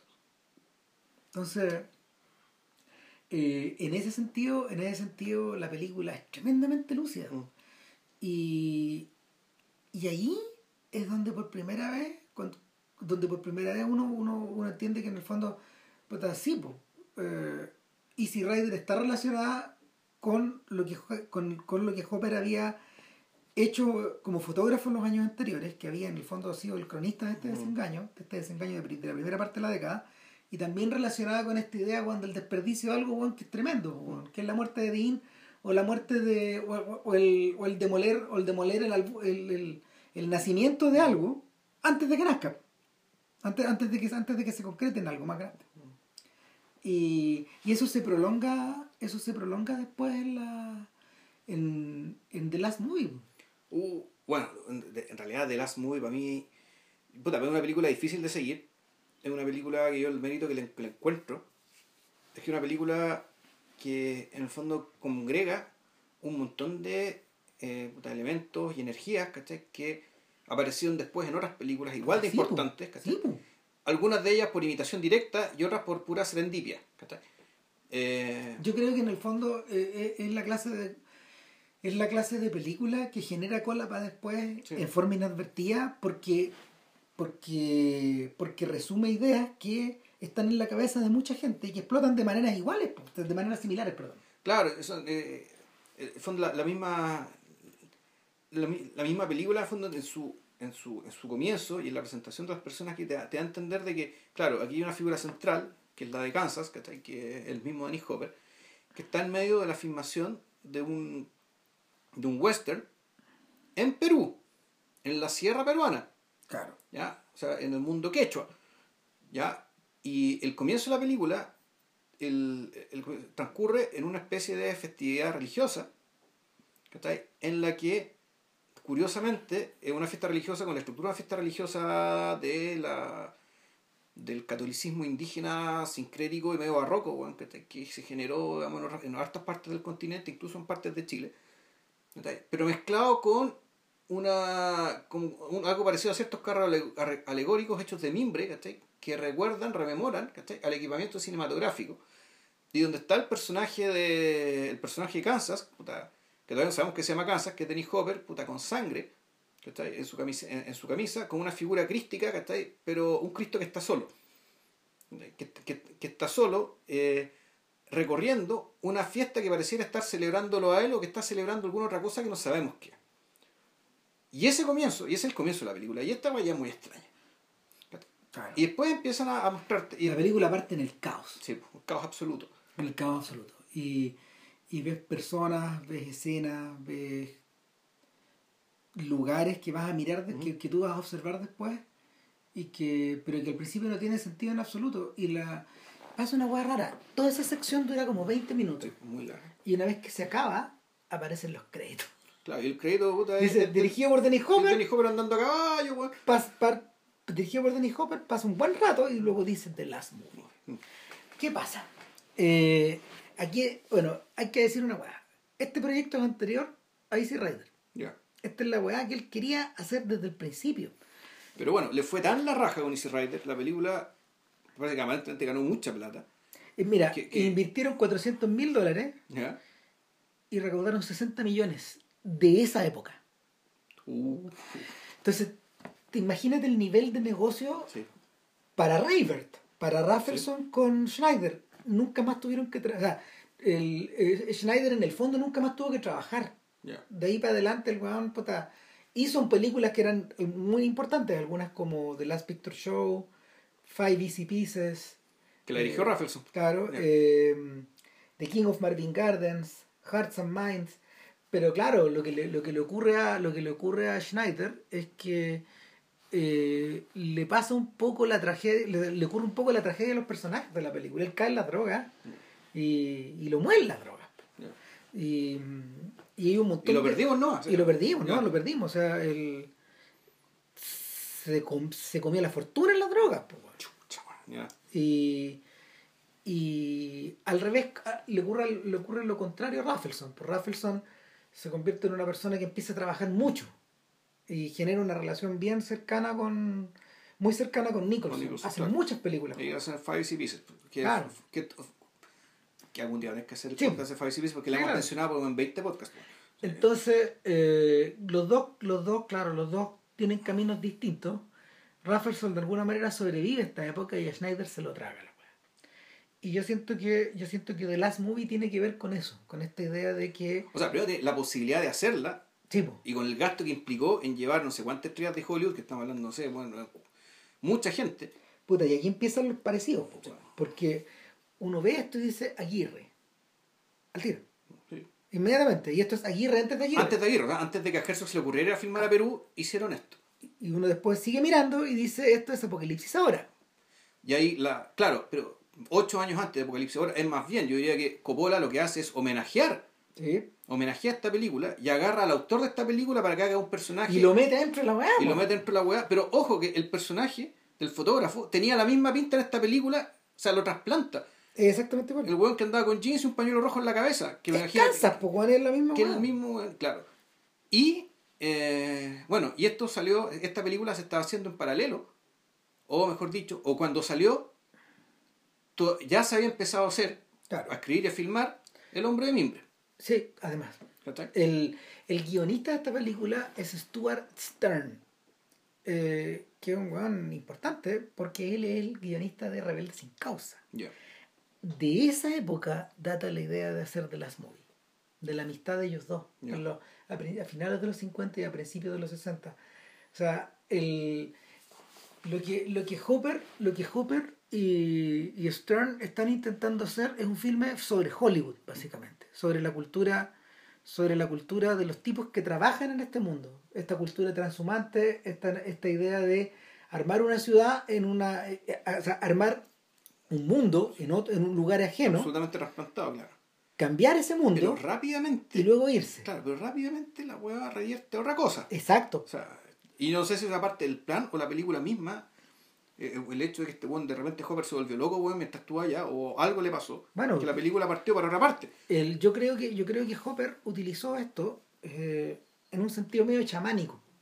Es decir, eh, en algún momento este weón concibió, y yo creo que también Stern debe estado metido en ese rollo. O sea, eh, concibieron esta weá, o sea, utilizaron este punto de partida para provocar algo. Ya.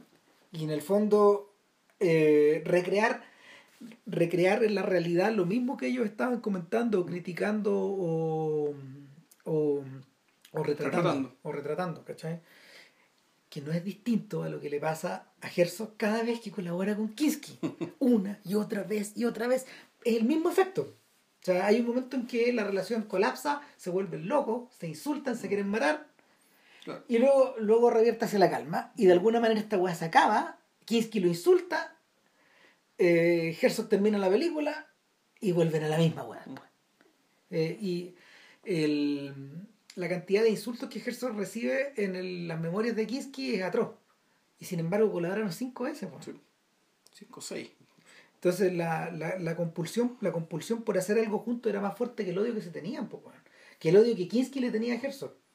Porque Herzog sabía que el otro weón estaba loco, así que en el fondo ya de antemano lo Claro. perdonaba, digamos. Pero O sea, para, para Herzog Kinski era su medium. En ese sentido. Y no es un alter ego, es un medium, es otra sí. más. Es otra más, o sea, porque, porque, pues Herzog es tan grosso que no tiene alter ego. porque Herzog no es Fitzcarraldo, No. y no es Aguirre, y no es, no es Strochek, ni tampoco Eh, es. Herzog, claro, tampoco es Bruno S. Tampoco era Bruno S. Ni. No. No, no, no, y, no es, y, y tampoco es, ¿cómo se llama? Cobra Verde, no, es ninguno de esos. Exacto. Entonces, puta, el... ocurre que cuando estos buenos llegan a, a Perú, el consumo es tan grande, weón, de todas las de todas las sustancias que estos buenos se enloquecen, pues, weón. Eh, Hopper se cree enamorado de Michelle Phillips, bonita. Que, La- que era la pareja que la entonces en la vida real, por lo que sé. Sí, era su pareja. se Sí. cas- después se casaron. Duraron, pero duraron que un, un mes, no, Ocho días. Ocho días duraron. Claro, no, o sea, esos, esos matrimonios así rockeros, weón. Claro. Claro, y, lo, lo- y, y- ¿y a quién se lleva a ese viaje? De hecho, la declaración de Hopper es muy divertida. Pues los primeros siete días fueron estupendos, el último fue como el pico. Eso fue, Rápidamente, eso fue el matrimonio,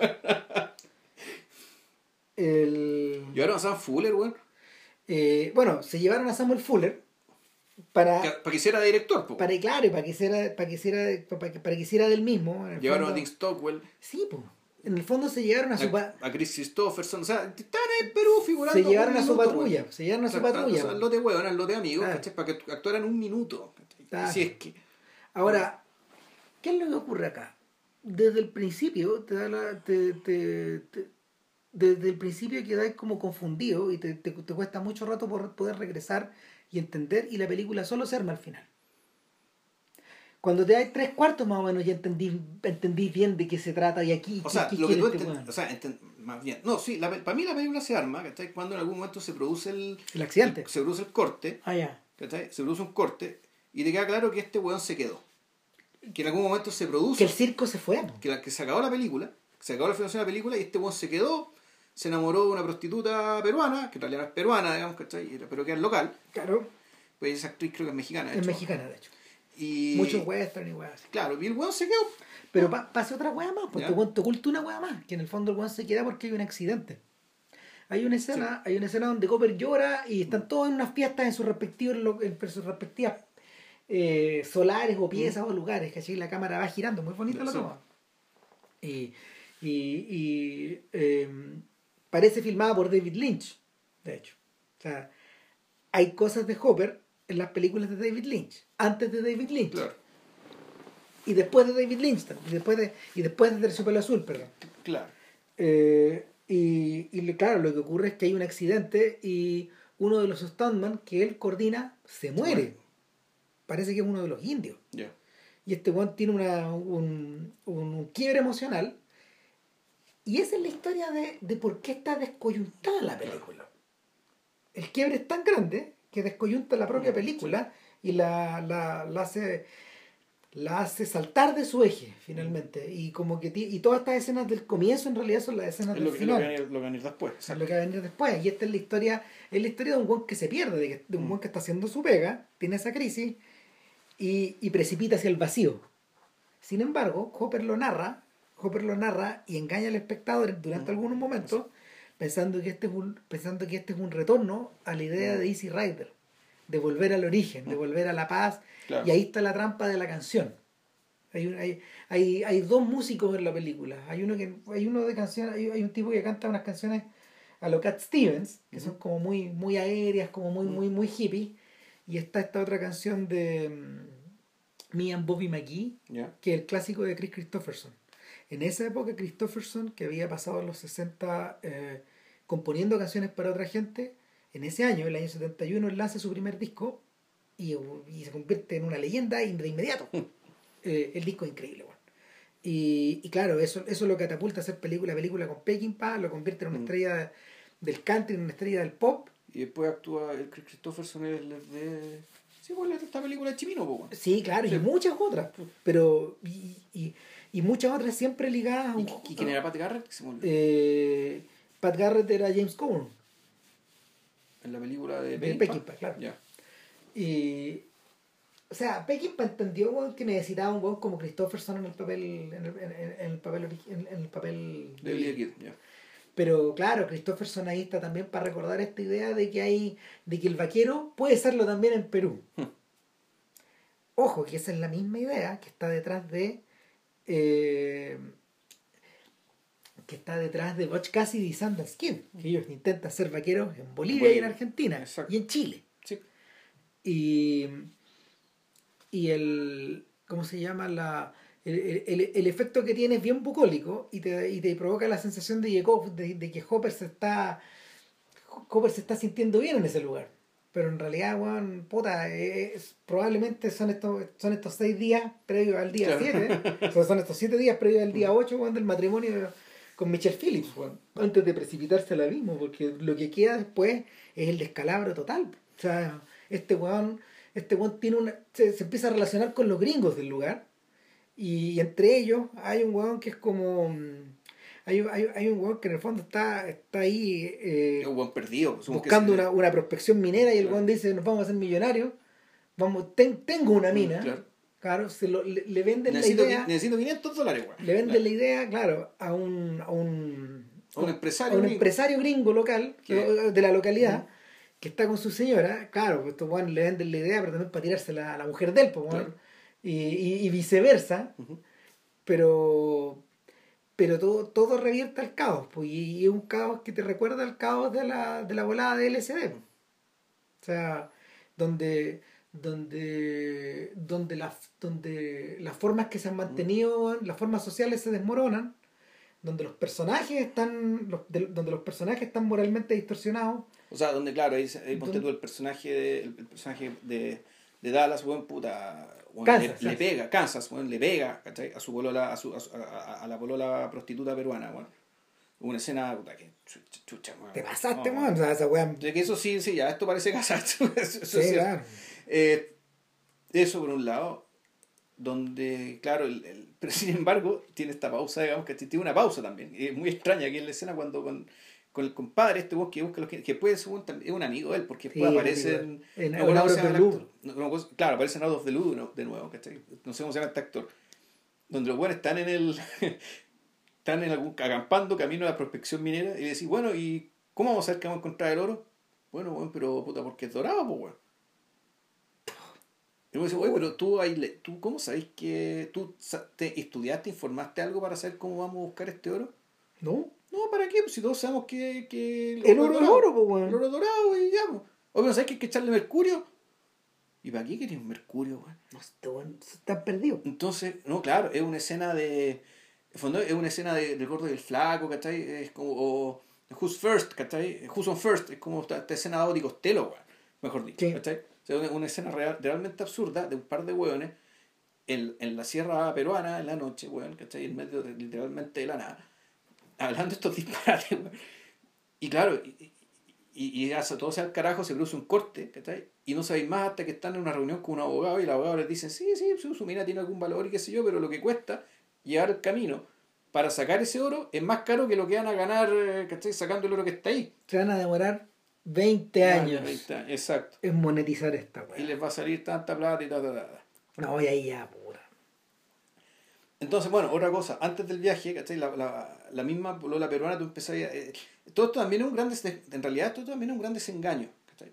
Porque efectivamente el, hay una escena súper idílica, ¿cachai? Donde, puta, ahí Danny Hopper con, la, con su polola ahí se están dando duro, weón, ¿cachai? Una cascada muy bonita, el lugar paradisiaco, ¿cachai? Mientras el cura con unos cabros chicos están pasando por un camino y los ven. Digamos, se ve bien divertido todo. Pero rápidamente, y esto está escrito un, un- un poco, eh, un poco con brocha gorda. Para que quede claro, digamos, de qué está hablando este tema. Eh, ¿De qué se trata esto? El personaje de la. El, el personaje esta, de esta, esta polola, en vez de ser puta, su- supuestamente un, un- una Adán, digamos, una Eva, perdón, que está particularmente cómoda en este paraíso, te das cuenta que en el fondo puta, tiene los mismos valores que una mujer occidental cualquiera, con la diferencia que no tiene la plata, digamos, para tener las cosas que las demás sí tienen. Entonces, en ese sentido, el, este, este, este sujeto, un poco está. vuelve a estar atrapado. Está igual de atrapado, weón, que los weones que están casados con las mujeres blancas occidentales de Estados Unidos, solo que está casado acá. Claro. Está, está casado y atrapado acá. Entonces ya bajo ese supuesto es que puta se mete con et- se mete con estos gringos, ¿cachai? Y con este weón para buscar la extracción en el fondo, el quiere arrancar. ¿Ya? O sea, no solo ya arrancó Estados Unidos para quedarse, se fue a trabajar a Estados Unidos, eh, de Estados Unidos a Perú, no volvió a Perú arrancando a Estados Unidos y sin embargo vuelve a estar atrapado igual. La, la sensación de que en el fondo la cárcel se vuelve a. de que la cárcel se vuelve a construir Sí, es la más aparente de todas. Sí, la más evidente. Y, y que. Y pasa una hueá rara, que eso sí que no está en. en, en- eso sí que no está en. Eh, en Easy Rider porque no podría ser. Y es que los personajes cambian de carácter. Es decir, lo que. Hay gente que parece tener buen sentido, como el cura o como su pareja, por ejemplo, Claro. y que en algún momento. No, En algún momento no lo tienen. Se vuelven locos o Hopper los ve como si estuvieran locos. o, o Hopper entiende lo que siempre fueron. En algún momento, y se Sí. cae la máscara. Exacto. Y, y eso vuelve a aparecer en Out of the Blue también. A todo esto, este amigo de él se llama Dan Gordon. Ya. Claro, y es un weón que, que tiene la misma edad de él, de hecho. O sea, y que compartió este mundo, pero que era un actor aún más en el background, más, más de reparto que. Más, más de.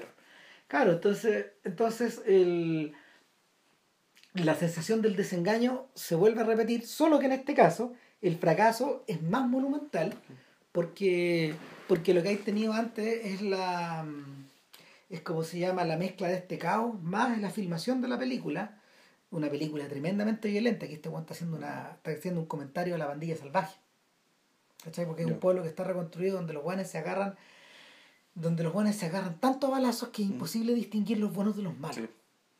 Y, y ahí tú decís, a ver, para mí aquí es donde está el corazón de la película.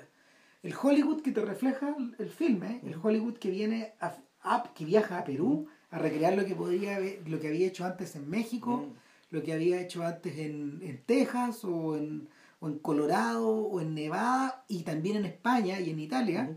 Eh, el Hollywood que viene a, a, experimentar ahora este nuevo territorio eh, es un invasor. Es un invasor. De alguna forma, el, es una forma de depredación. De hecho, para poder construir esta, esta, esta ciudad del oeste, estos huevones invaden este, este espacio de la sierra que tiene, que tiene, que tiene a, la cordilla, a los Andes por detrás y lo depredan. Eh, y lo, lo depredan en el peor sentido porque no lo. Al revés de lo. es, es, un poco parecido a lo que ocurre, es un poco parecido a lo que ocurre mientras Aguirre y su tropa se internan más y más por el río. Y empiezan a aparecer los despojos de las, de las expediciones anteriores al Dorado. Y, y tú ves el paso de estos huevones, claro que ahí se lo traga la jungla. Sí. Aquí da la sensación que es al revés. Aquí da la sensación de que, de que, de que el mundo de fuera se está tragando esta hueá. Claro, pero al mismo tiempo, pero, pero yo creo que también, y ahí está el hecho de que después, la, en el fondo, la, cuando estos buenos llegan, depredan, arrasan, instalan, transculturizan, ¿Sí? pero esa cuestión se les devuelve. ¿cachai? Y se devuelve la persona de Kansas. ¿cachai? Se les devuelve, claro, porque, porque en el fondo Kansas es el, eh, Kansas es el, el chivo expiatorio, de hecho es el cordero al sacrificio. Claro, son una figura sacrificial. Eh, y donde es interesante que el, el, lo que ocurre es que esta última película, la última película no es la última película, la última película es, realmente el carnaval ¿cachai? con el que eh, la gente del pueblo ¿cachai? convirtió eh, convirtió la filmación de la película en una especie de en un, en un rito digamos que es que es, eh, que es reactualizado digamos ¿cachai? por eso es que están estos mimbres de cámaras hechas de mimbre ¿cachai? y elementos de filmación en mimbre porque en el fondo esto se convirtió en parte de su historia y se convirtió en parte, parte del mito Claro, y es parte del mito que es recreado con, con esta ceremonia, donde el personaje de, de, Kansas va a ser una víctima sacrificial, así como el hombre de mimbre. Entonces uno, uno ve la película y dice, concha tu madre, este es el hombre de mimbre, de nuevo, antes del hombre de mimbre. Ahora, es imposible que, por, por un tema de fechas, que esta película haya sido vista por la gente que escribió no, o hizo el hombre de mimbre. Esto, esto es serendipia. ¿Ya? Claro, claro que no, o sea, de hecho, de hecho el dentro, dentro de toda dentro de toda su confusión a la hora de montar la película, porque este weón se encerró un año y se fue a la chucha y empezaron a correr los rumores más raros eh, después del regreso de, de, Perú, donde el rodaje ya había sido caótico.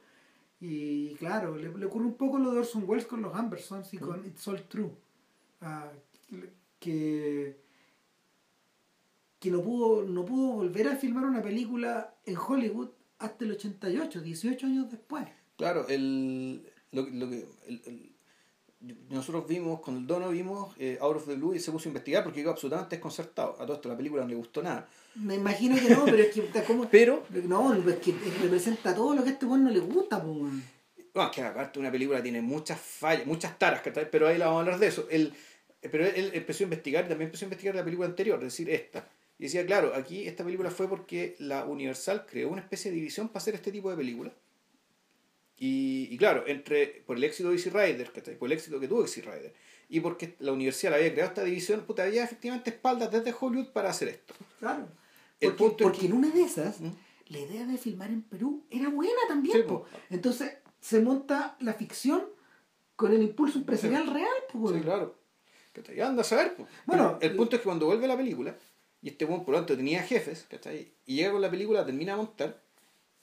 Y los buenos le dicen, bueno, tenéis que, tenéis, que, tenéis que montar esta película de nuevo y de esta manera. Ta, ta, ta, ta, ta. Y Donny Hopper lo mandó a la chucha. Claro, y, y, por eso el buen quedó cortado 18 años. Exacto, el buen, claro. tenía, tenía, tenía corte final. Mm.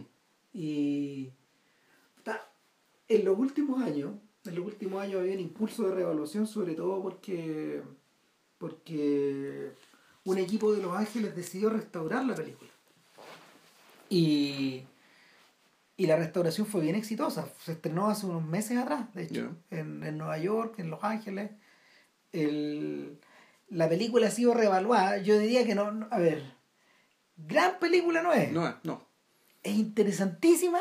Por todo lo que hablamos, es decir, por la, por la manera de captar las energías que después aparecieron en otras películas. Y, y, no, y, y, por, y, por, y por la... Y por la y por la lucidez de Hopper y de Stern de, de poner esta metáfora, de, o sea, de, poner, de, poner, de poner al centro esta metáfora de, de la filmación como depredación y como transculturización. Uh -huh. es decir, como elemento de como elemento de diálogo cultural, pero al mismo tiempo como elemento de disrupción. Claro.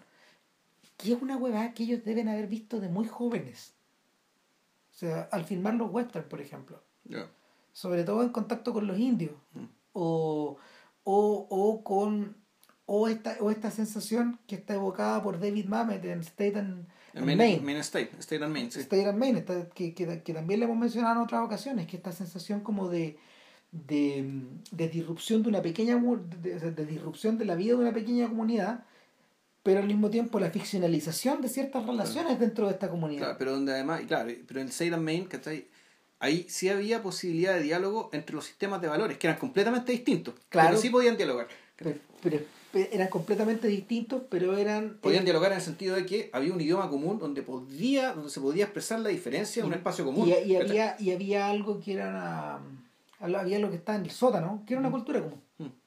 que, apa- que finalmente aparece en el momento de la filmación misma, eh, cuando, cuando el arte aflora. Que- Claro. Que, que es- que- que ese como ser el, Claro, el en- comentario optimista sobre esto. En este caso, en este caso, el, en este caso la, la disonancia que existe, la disonancia que existe entre uno y otro es insalvable. Y, y, y, y- está refrendada una y otra vez en la película. O sea, de hecho, cuando, cuando, cuando Christopherson canta Me and Bobby McGee en este entorno, en este entorno andino, eh, no es que no. a ver, está montado para que las cosas peguen. ¿Cachai? Pero intrínsecamente no pegan. ¿Cachai? La magia del montaje, la magia de. La magia de, de los guiones que tenemos instalados en la cabeza hace que peguen la weá. Pero en el, pero en el fondo, en el fondo, eh, Hopper se la arregla para dejarte claro que eso no es real, Hmm.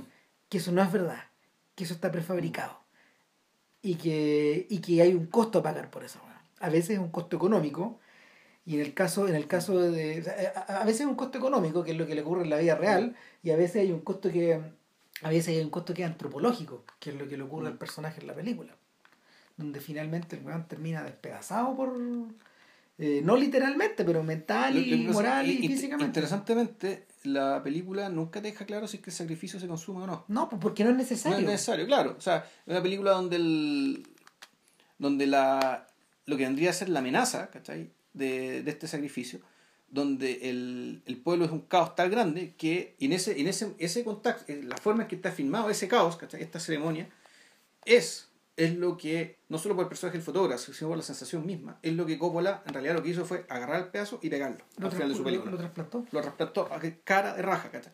Cara raja. Cara de raja. O sea, el fondo de Apocalipsis Now no, no podría existir. No. O sea, le- yo creo que le debe más a esta película que al corazón de las tinieblas de, de la novela Conrad. Así es importante la weá. Sí, Ahora, de el- eh, el, cuando, cuando Coppola invita a Hopper, Jo- Coppola después de este desastre, weón, se mete más en la droga, weón, queda dando voto un buen rato. Coppola o Hopper. Perdón, Hopper. Mm. Y, y recién resucita cuando Coppola lo llama y lo, lo manda de vuelta a la jungla, weón. convertido en un fotógrafo. Hay un comentario ahí. O sea, al, al Hopper fotógrafo Al que Coppola fotógrafo. conoció de joven. Claro, no, y le pone la misma ropa que Hopper le pone al fotógrafo que estaba dando vueltas, ¿cachai? En el carnaval indígena, Sí, po. ¿cachai? Que era el pañuelo rojo y la, la ropa mezclilla. La bandana, claro, Sí. esa weá, esa sensación de que es un hippie. De que, de- un hippie andino, weón, metido en la jungla. meti- metido en la jungla o sea, siendo, siendo claro, siendo En el, siendo el testigo y dejando la, de- dejando la posteridad una cuestión de la que él es absolutamente parte. Eh, además que hay otro detalle, po, tal como, tal como ocurre, tal como ocurre en la película que Hopper filma después de esa, que es el amigo americano de Benders, tanto Benders como Coppola le dieron cierta libertad a Hopper para reescribir sus diálogos. Ya. Entonces lo que, lo que Hopper, Hopper Ripley va grabando en la, va metiendo en la grabadora son cosas de él, son cosas de. Hopper.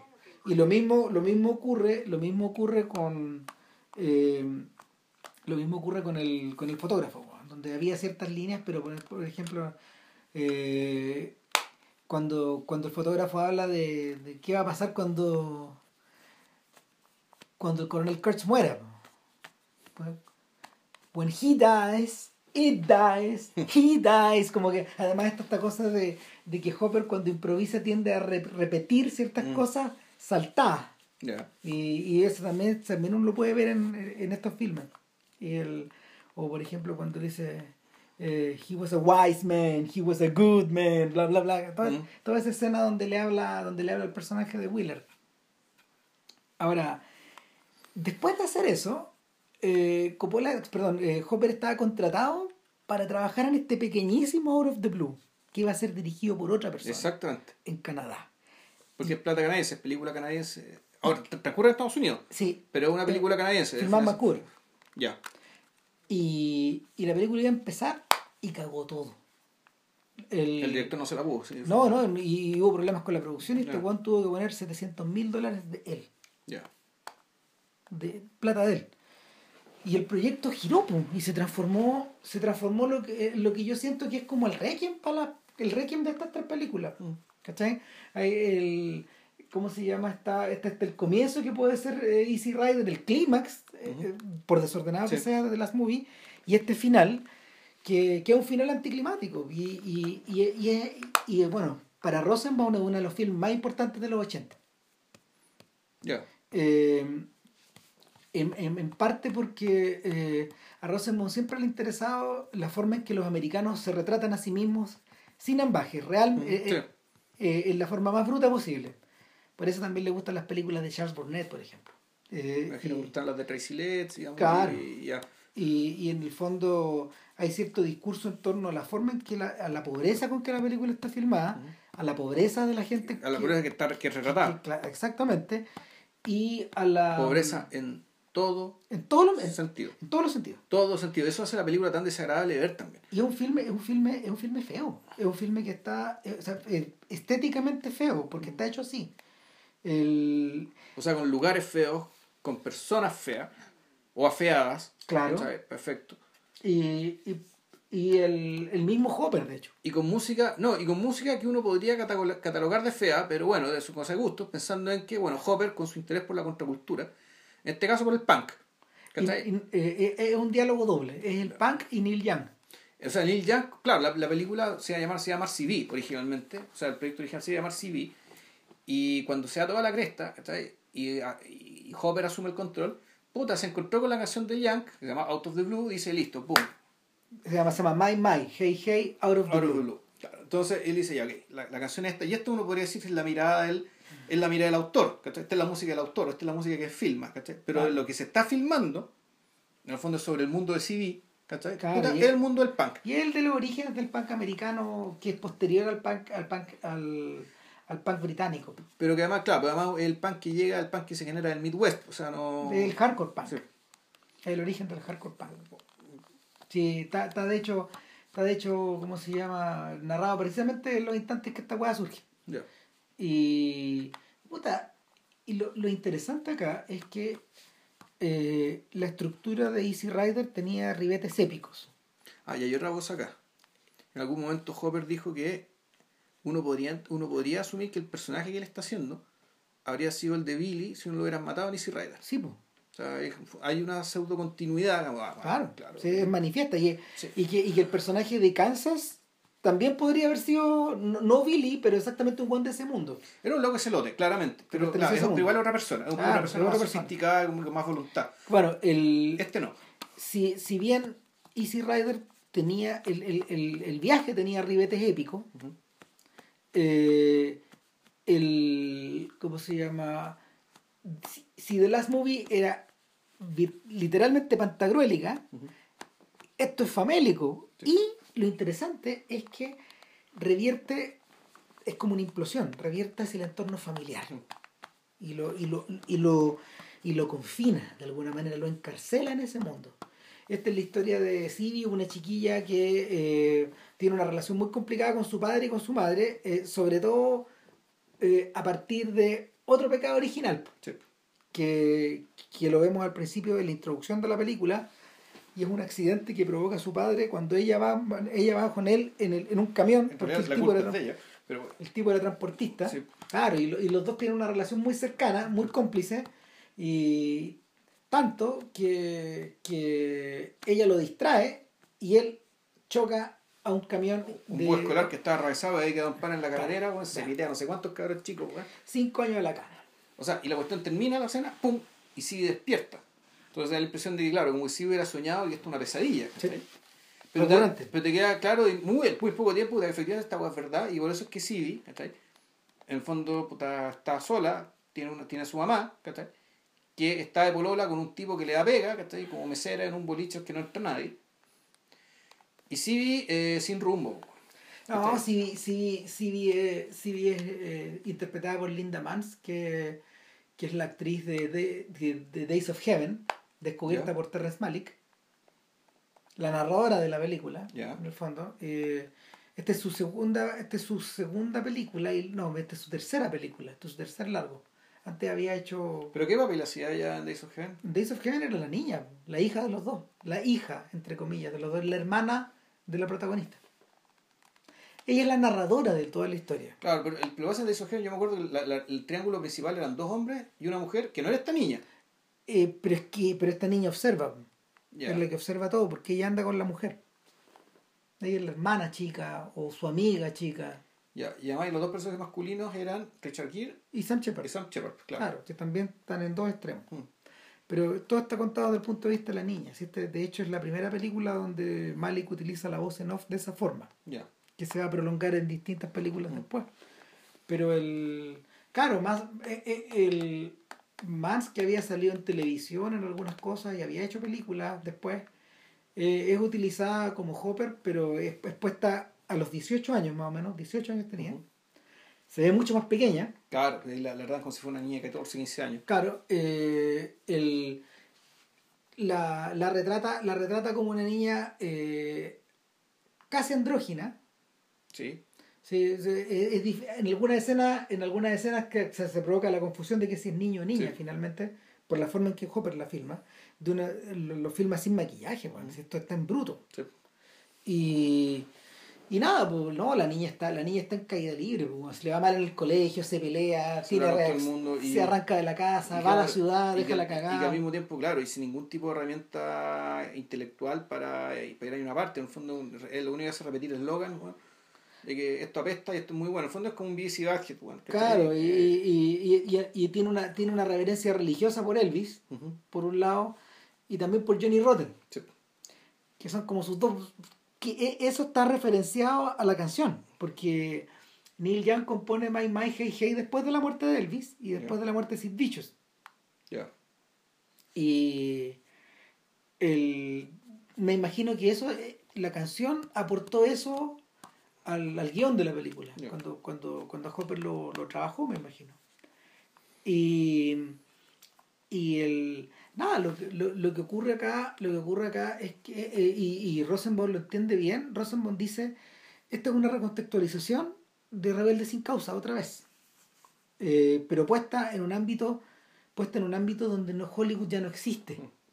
Para endulzarte las cosas, para agregar puesta en escena, para sumar dramatismo o patos o lo que tú queráis. O para complacer a la clase media. Exacto. Aquí ya no hay nadie que complacer, aquí están las ruinas, weón. Esto es lo que quedó. Y cuando Hopper sale de la cárcel. Que en el fondo, claro, para ella su papá era un héroe y la sería el papá y hace una especie de que ya, aquí vamos a volver Todo a se arregla. Todo se arregla a volver a la normalidad. Claro. claro.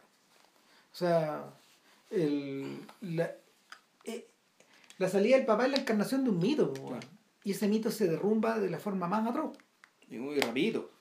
Y rapidito. El, el, puta, este weón, este weón revierta sus viejos hábitos, weón, eh, la pega que le consiguen en un basurero, weón, es rápidamente, weón, rápidamente se, se acaba una vez que familiares de las víctimas, weón, lo, corretean. Empiezan a fumar, a funar, lo, lo, funan, lo funan, claro, lo van a funar hasta el día de su cumpleaños, weón. El día que sale. El día que sale, ¿verdad? Mm. Hasta ahí, hasta la, hasta la fiesta que se arma ahí. Em, y sin embargo, sin embargo, te, te, Hopper va más lejos todavía. Y cuando observa el personaje de la madre, te dice, no, esta pues está cagada de antes, No, no había salvación posible. Esta mujer era un yankee. Este, ella, ella estaba, tenía permanentemente, permanente recaída en las drogas. Dan Gordon, el amigo, el amigo. El mejor amigo, El mejor amigo, de este weón, puta, se estaba tirando mira y le estaba dando drogas, pues, Cada, pasaba de, de tanto en tanto por ahí. Claro, ya, y la cuestión, y, y, y larga esta película, claro, es el relato, eh, el relato del fondo, o no, de esta nueva decepción, ¿cachai? En este caso que es el mito, digamos, de la salida del padre, la reunión familiar, ¿cachai? Que, de esta familia que aparentemente había sido bastante plena ante el desastre, ¿cachai? Y todo lo que te muestra en la película te hace sospechar que en realidad nunca fue así.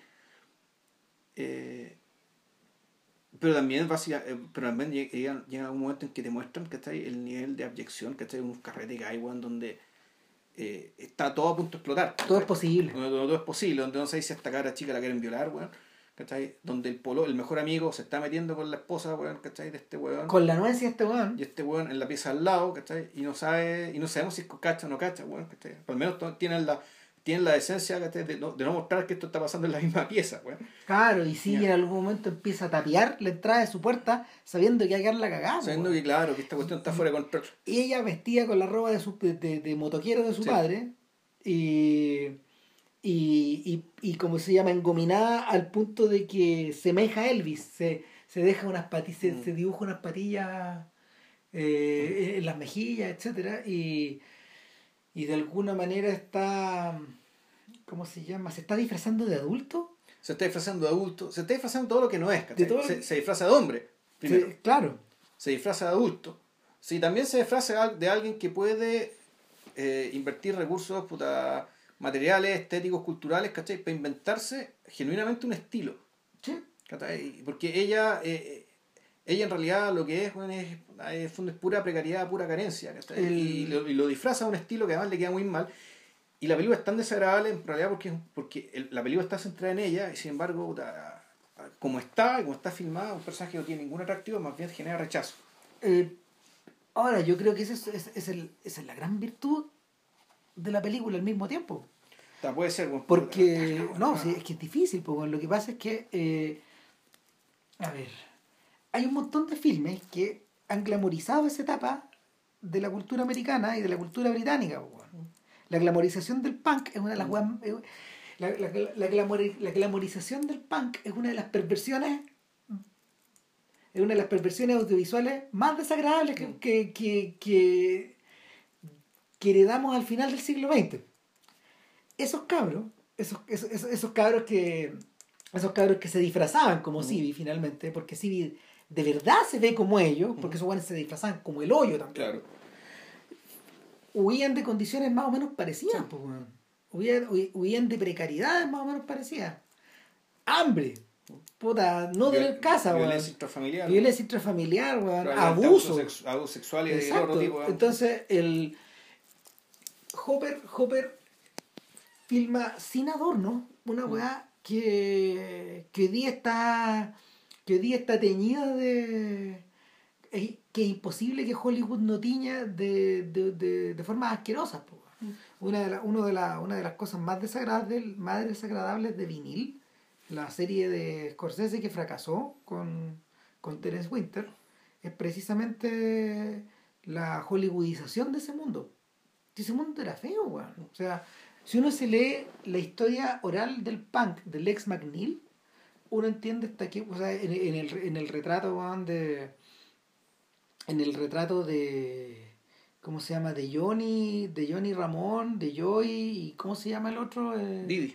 Que de, de, Didi Ramón, eh, te dais cuenta de te dais cuenta de que esas precariedades eran reales. de hecho, el documental sobre Ramón, of the World, ¿cómo se llama? No, ese es de los Clash. What's Way to the World. El de, no, el de los Ramones, no, la verdad es que no me acuerdo. Es que hay uno muy bueno sobre los Ramones, donde, todo esto te lo contan. Sí, claro. El, no, los testimonios son tremendos. Y donde Di Ramones llega un momento en que bajaba la cabeza. Bueno, no podía contar las cosas que le pasaban. No, pues bueno. Entonces, el, eh, o sea, eh, al menos uno de ellos fue, al menos uno de ellos para poder vivir recurría a la prostitución. ¿Cachai?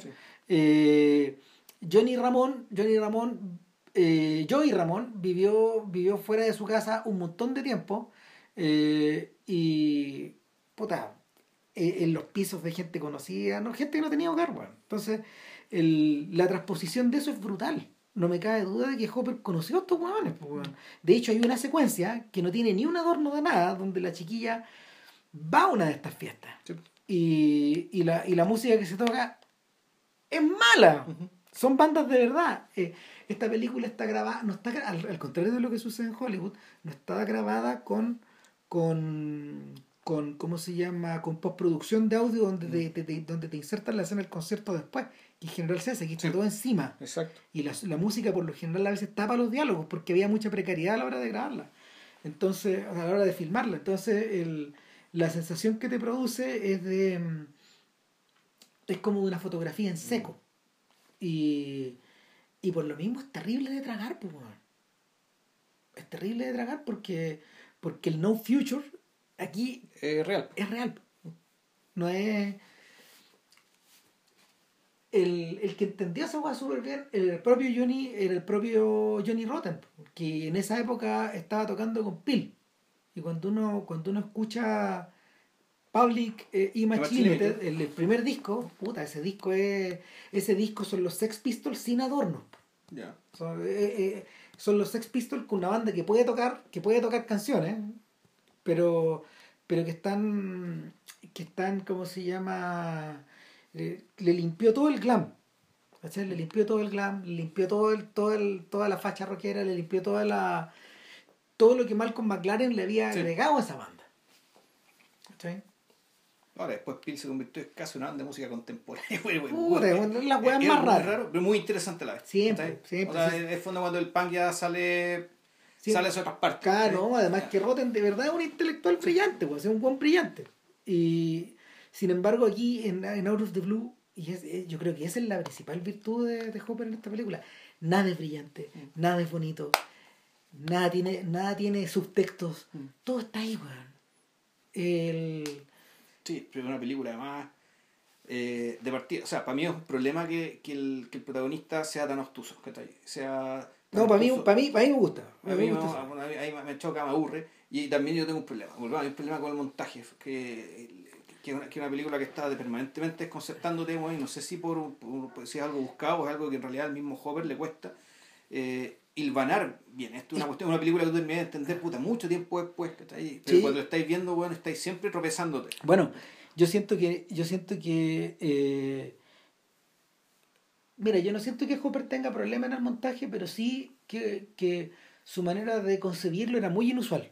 Era tremendamente inusual. Yo creo que los espectadores de ahora pueden entenderlo mejor.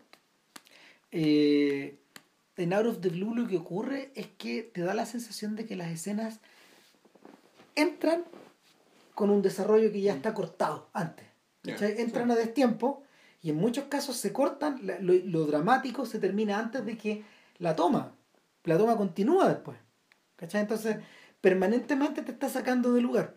Y, y en algunos casos, en algunos casos esa weá está también provocada, yo creo que por la pobreza y por la necesidad de haberla puesto tan, de, de haberla terminado tan rápido. Sí, hay el problema de que la, la mezquindad y la sordidez de esta weá es tan evidente, ¿cachai? Que incluso hay escenas que sobran. Sí, Por el fondo, el, la sordidez, la sordidez y la mezqui- la, sordidez principalmente, la sordidez, la sordidez es algo tan evidente, tan potente, ¿cachai? Que tú no necesitas que te la restreguen mucho, tú entiendes rápidamente en qué, en qué mundo nos estamos moviendo. Claro. Entonces hay escenas que en fondo decís, ya, pero esto, en fondo esto ya lo sabía, en fondo son casos particulares de algo más grande que ya me explicaron y ya entendí. Sí. Entonces, por eso te digo que hay problemas de montaje, ¿cachai? Hay problemas de, de, de, de cómo, ¿cachai? Puta, con la manera más económica posible, ¿cachai? Y dado que, puta, estáis, estáis, estáis moldeando con caca, weón, ¿cachai? Puta, el público, por mucho que sea un público abierto, interesante, que sea, nadie quiere tragar tanta caca, weón.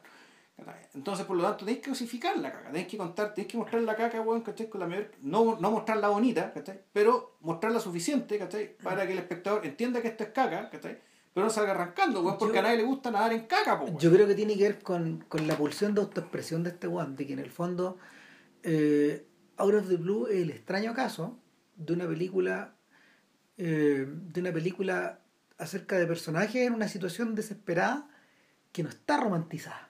Sí, no, sí, eso lo entiendo. Eso por un lado. Y por otro lado, eh, el rarísimo caso de un director que, de un, de un artista, de un, de un actor que encontró la posibilidad de dirigir esta weá muy encima y que él mismo estaba desesperado como persona. ¿Cachai? Es, es- un- es el retrato también de es- es la obra de un artista desesperado. Y esa weá también es rara de mirar. O sea, el gente como David Lynch, por ejemplo, filma la distorsión y la desesperación desde un lugar que es el zen. Sí. Él necesita estar en el centro de su weá para poder mostrar esta cuestión y por lo y, para que y para que emerja weón puta a veces con belleza a veces con fealdad a veces con atrocidad. Tengo la impresión de que finalmente la weá no lo toca. No pues sin embargo a Hopper le es imposible que esta weá no lo, no lo no lo rompa y no lo conmueva. O sea cuando uno lo observa en las escenas finales de la película el weón está cortando las winchas. O sea está cortando las winchas en el sentido que que Casabets y ahí volvimos a Casabets eh, que, que, a veces los personajes de Casabets, por ejemplo, eh, experimentan. O sea, sobre todo el personaje del propio John Casabets en Husbands. Si tú te acordáis, en las mismas escenas de Husbands, esa necesidad de hacer, de, hacer el duelo para estos jóvenes, los llevaba a, hacer, a, a, protagonizar situaciones ridículas, a meterse en problemas, a ser unos idiotas, a ser unos jóvenes insoportables, eh, a insultarse entre sí y al mismo tiempo a compadecerse, pero eh, no obedecía a una estructura dramática. No, era pura gratuidad. Era pura gratuidad, y por eso es una película... O sea, gratuidad hacia nosotros. Y, la, y, la, y, las justificaciones internas digamos, de los personajes eran... Eran los personajes, y era, era aparentemente gratuito porque en el fondo los personajes terminaban siendo inescrutables. Viendo Husbands, ¿cachai? Ahora, y cuando la vimos y ahora que pasan los años, es que no te logro distinguir un personaje de otro.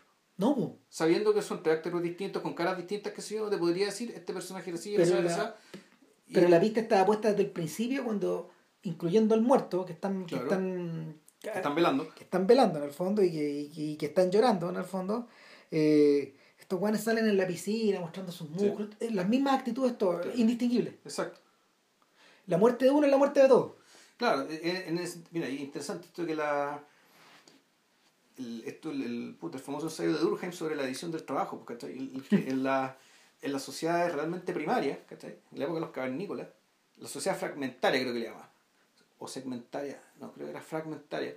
¿En qué consistía? En que puta, era todo tan era simple, no fácil, la vida no era, no era, la vida no era fácil, pero era simple. Y básicamente todos tenían que hacer la misma web. Mm. Por lo tanto, el aporte de cada uno de cada uno de los miembros de la comunidad era, era más o menos el mismo, por lo tanto las personas, las, los personajes eran indistinguibles. Es la división del trabajo, Lo que hace que las personas empiecen a diferenciarse y a, y a generar además una pero este, ahora esto ya va por otro lado, una, una interdependencia que hace que la vida de las personas empiece a valer más que la, la, vida, la, la, vida de las personas vale más porque puta aquí se nos murió el buen que hace el pan. El único que hacía pan, pues Cagó todo. ¿cachai? Así que va a tener que alguien va a tener que gastar no sé cuánto tiempo en que otro weón aprenda a hacer el pan. Pero antes no, pues todos hacían lo mismo, de modo que si hay que matar a un weón, va a dar lo mismo, pues total, todos los demás van a hacer lo mismo. ¿Cachai? Porque eso sea fragmentario. El, el hecho de que los personajes en Hasman sean, en fondo sean todos iguales. Y, que estén vestidos iguales. Que estén vestidos iguales, que actúen de la misma manera, que tú, con, con, tú no recuerdas, ¿cachai? Ningún rasgo particular, es que en el fondo el, la, el nivel de relación que tenía estos sujetos era realmente muy primario, muy básico. Muy bueno, en, en, en, Out of the Blue, eh, la, la, la, máquina moledora atraviesa por, a tal nivel por todos estos hueones que también se vuelven medio indistinguibles. Pues, quedan, quedan solo, lo único que queda parado son los roles básicos de padre, madre, hija. y este otro miembro de la familia que es el este amigo. y no, y, los compañeros de curso que son indistinguibles, el profesor que, que, que, es esquemático, todo es esquemático, ya no queda mm. nada en pie, El, cuando uno escucha, cuando uno escucha, eh, cuando uno escucha, por ejemplo, las canciones del hardcore punk, lo que sucede finalmente es eso. Lo que queda, lo que queda en pie eh, el sonido ensordecedor de la guitarra, la batería, la voz, nada más. Eh, en unas combinatorias cada vez más aceleradas, todas breves, y, y, el, y la distinción entre, entre estrofe y coro, y se acabó la weá. No es nada más. Todo es. Y en dos minutos. Y, en dos minutos. Mm. Pero todo se vuelve, todo se vuelve así nada más. ¿Cachai? Mm. Eh, bare bones le llaman los gringos a esa weá. ¿Cachai? En los huesos la hueá, los, huesos la, desnudos. La queda en los huesos. Pues, y en, el, en ese sentido, Out of the Blue, una película en los huesos. No. Lo, lo atroz es que si le agregáis más weas, solo, solo así el espectáculo más dantesco, más asqueroso. La, alargáis una wea que ya estaba larga. Eso, eso, te lo voy a mostrar en, en, 20 minutos menos, yo creo. Claro, sí, es reposible. Pero no, yo encuentro que fue una película. A mí me gusta. Y, y, lo, lo, atroz es que, es que al final de todo esto, weón Eh, la chiquilla que se ve amenazada, weón, por fantasmas de. puta, de, de, de abuso por parte del padre en alguna escena, weón. Claro. No, De- lo que pasa es que además la película empieza con los dos, dando, con el papá y la niña dándose un beso en la boca, que aparentemente es muy cariñoso. Claro, pero. Pero, realmente pero- empezás a sospechar, pues, bueno. O ¿Qué sea, onda? entonces Claro. empezás a sospechar para entonces, puta. vos- Y bueno, la reacción de la niña te hace pensar que en realidad todo venía podrido antes, todo podrido, bien podrido antes. Claro, también. y lo que hace al final, lo que hace al final es que en una, en una especie de, de- son dos escenas muy extrañas, weón. Las, dos- las dos finales, cuando ella mata al padre Sí. con una tijera, y Que ella, había dibujado, ese, ese, ese- ella ya lo había dibujado. claro, Era algo que ella tenía pensado. claro, y- ella, en parte ya el papá lo odiaba porque básicamente por haberla traicionado, claro. por haberla dejado sola primero, y después por volver convertido en un imbécil, po, No, claro, por decepcionarla. Es el fantasma de Elvis, Sí, weón. Sí, sí, sí, sí, por lo mismo, por lo mismo, Hopper muestra a este weón como un motoquero tipo Marlon Brando eh, en fotos y, y luego este weón que vuelve es como el Elvis weón borracho, weón, de la última, eh, bo- borracho, perdido, guadón, desquiciado, de, de la última, de la última época y Con la y- cabeza fría por la coca. Claro, y en el caso, en el, y, y, y los calmantes, y en el caso de la madre, weón, puta, eh, está el fantasma, está el fantasma del abuso, de la prostitución, de la drogadicción, etcétera, weón, y, De la le- dependencia y la abyección en el fondo. y en la escena Sí. final, weón, puta, la lleva, weón, al camión que estaba botado, weón, como basura fuera de la casa, weón, el camión del crimen, y, y, y Y ella usaba ese camión como tenía una radio de radio aficionado, pues entonces Claro. se comunicaba con gente, una especie de refugio, ¿Mm? donde ella jugaba a ser grande. claro, era su casa, era su casa en el árbol, pues, Mm. Claro. Y claro, la lleva hasta allá, y lo vuela todo. Claro. Y saca la película después con una explosión de dinamita. Que uno podría decir, ya, bueno, este es el final inequívoco, digamos, que estáis de, de una familia comp- compuesta de esta manera. O puede ser también, ¿cachai? Lo que la mirada de este converso conservador, ¿cachai? Porque por esa época ya está, ya, ya era Reagan candidato, digamos, ¿cachai? Ya el buen ya había vuelto un republicano. Era la, era la final que este nuevo, este conservador reconverso, ¿cachai? Puta veía digamos, básicamente para una cultura que finalmente estaba girando al nihilismo. No, y, y- o sea, eso es una weá, y la otra weá de que en el fondo, weón, puta, el pobre, los pobres se matan entre ellos, pues weón. No, claro, y el nihilismo, pero es el, es el tema, ¿cachai? El, el tema es que esta, esta, que la cultura popular estaba girando el nihilismo, y como era cultura popular, puta, efectivamente afectaba a todo el mundo, pues, ¿cachai? Precisamente las personas que no tenían herramientas para recibirla y codificarla, ¿cachai? Claro. En el fondo, cuando tú mandas el no future, ¿cachai? Puta, ese no future tú decir, bueno, desde, desde- desde un poco del privilegio, un poco de la cultura, decir, bueno, esto es un mensaje que quiere decir tal cosa y se refiere a tal cosa, ¿cachai? Claro. En cambio, para la gente que realmente no tiene futuro, ¿cachai? O no puede verlo, no puede vislumbrarlo, ¿cachai? Eso ya se convierte en una orden. Al contrario de lo que le pasa a los personajes de Killer of Sheep de Charles Burnett, que prácticamente están condenados a vivir y a seguir viviendo Claro. en esas condiciones, que es el infierno. Eh, o sea, en, en- en- el, el fantasma, el fantasma que parece sugerir eh, Hopper es el de, el de la inmolación, po, y, del- y, y, y la pira de fuego que vemos en esa película es la misma pira de fuego del final de Easy Rider. De cuando estos weones van cruzando y uno y unos rednecks los ven, y puta, Los sacan, por sacan la pistola y los matan por deporte, Por como deporte, si fuera, como si fuera, como, si- como, como si estuvieran de casa. Sí. Y En realidad los querían, les querían dar un susto. Sí, claro, pero- Y como matan a uno, que bueno, matar otro. Tenemos que matar al otro. Y será todo. Sí, pues, así que con esta nota se acaba el podcast. pues. Puta, con esta alegre nota, weón. Esta nota y claro, y, Mientras, mientras, mientras la pira de fuego hume- sí, humea. y, y otras más, y, y habrá Ah, más piras de fuego. Eh, para la próxima semana va- vamos a hacer un podcast bien raro, digamos, sobre un documental chileno de, que se llama Los Rockers.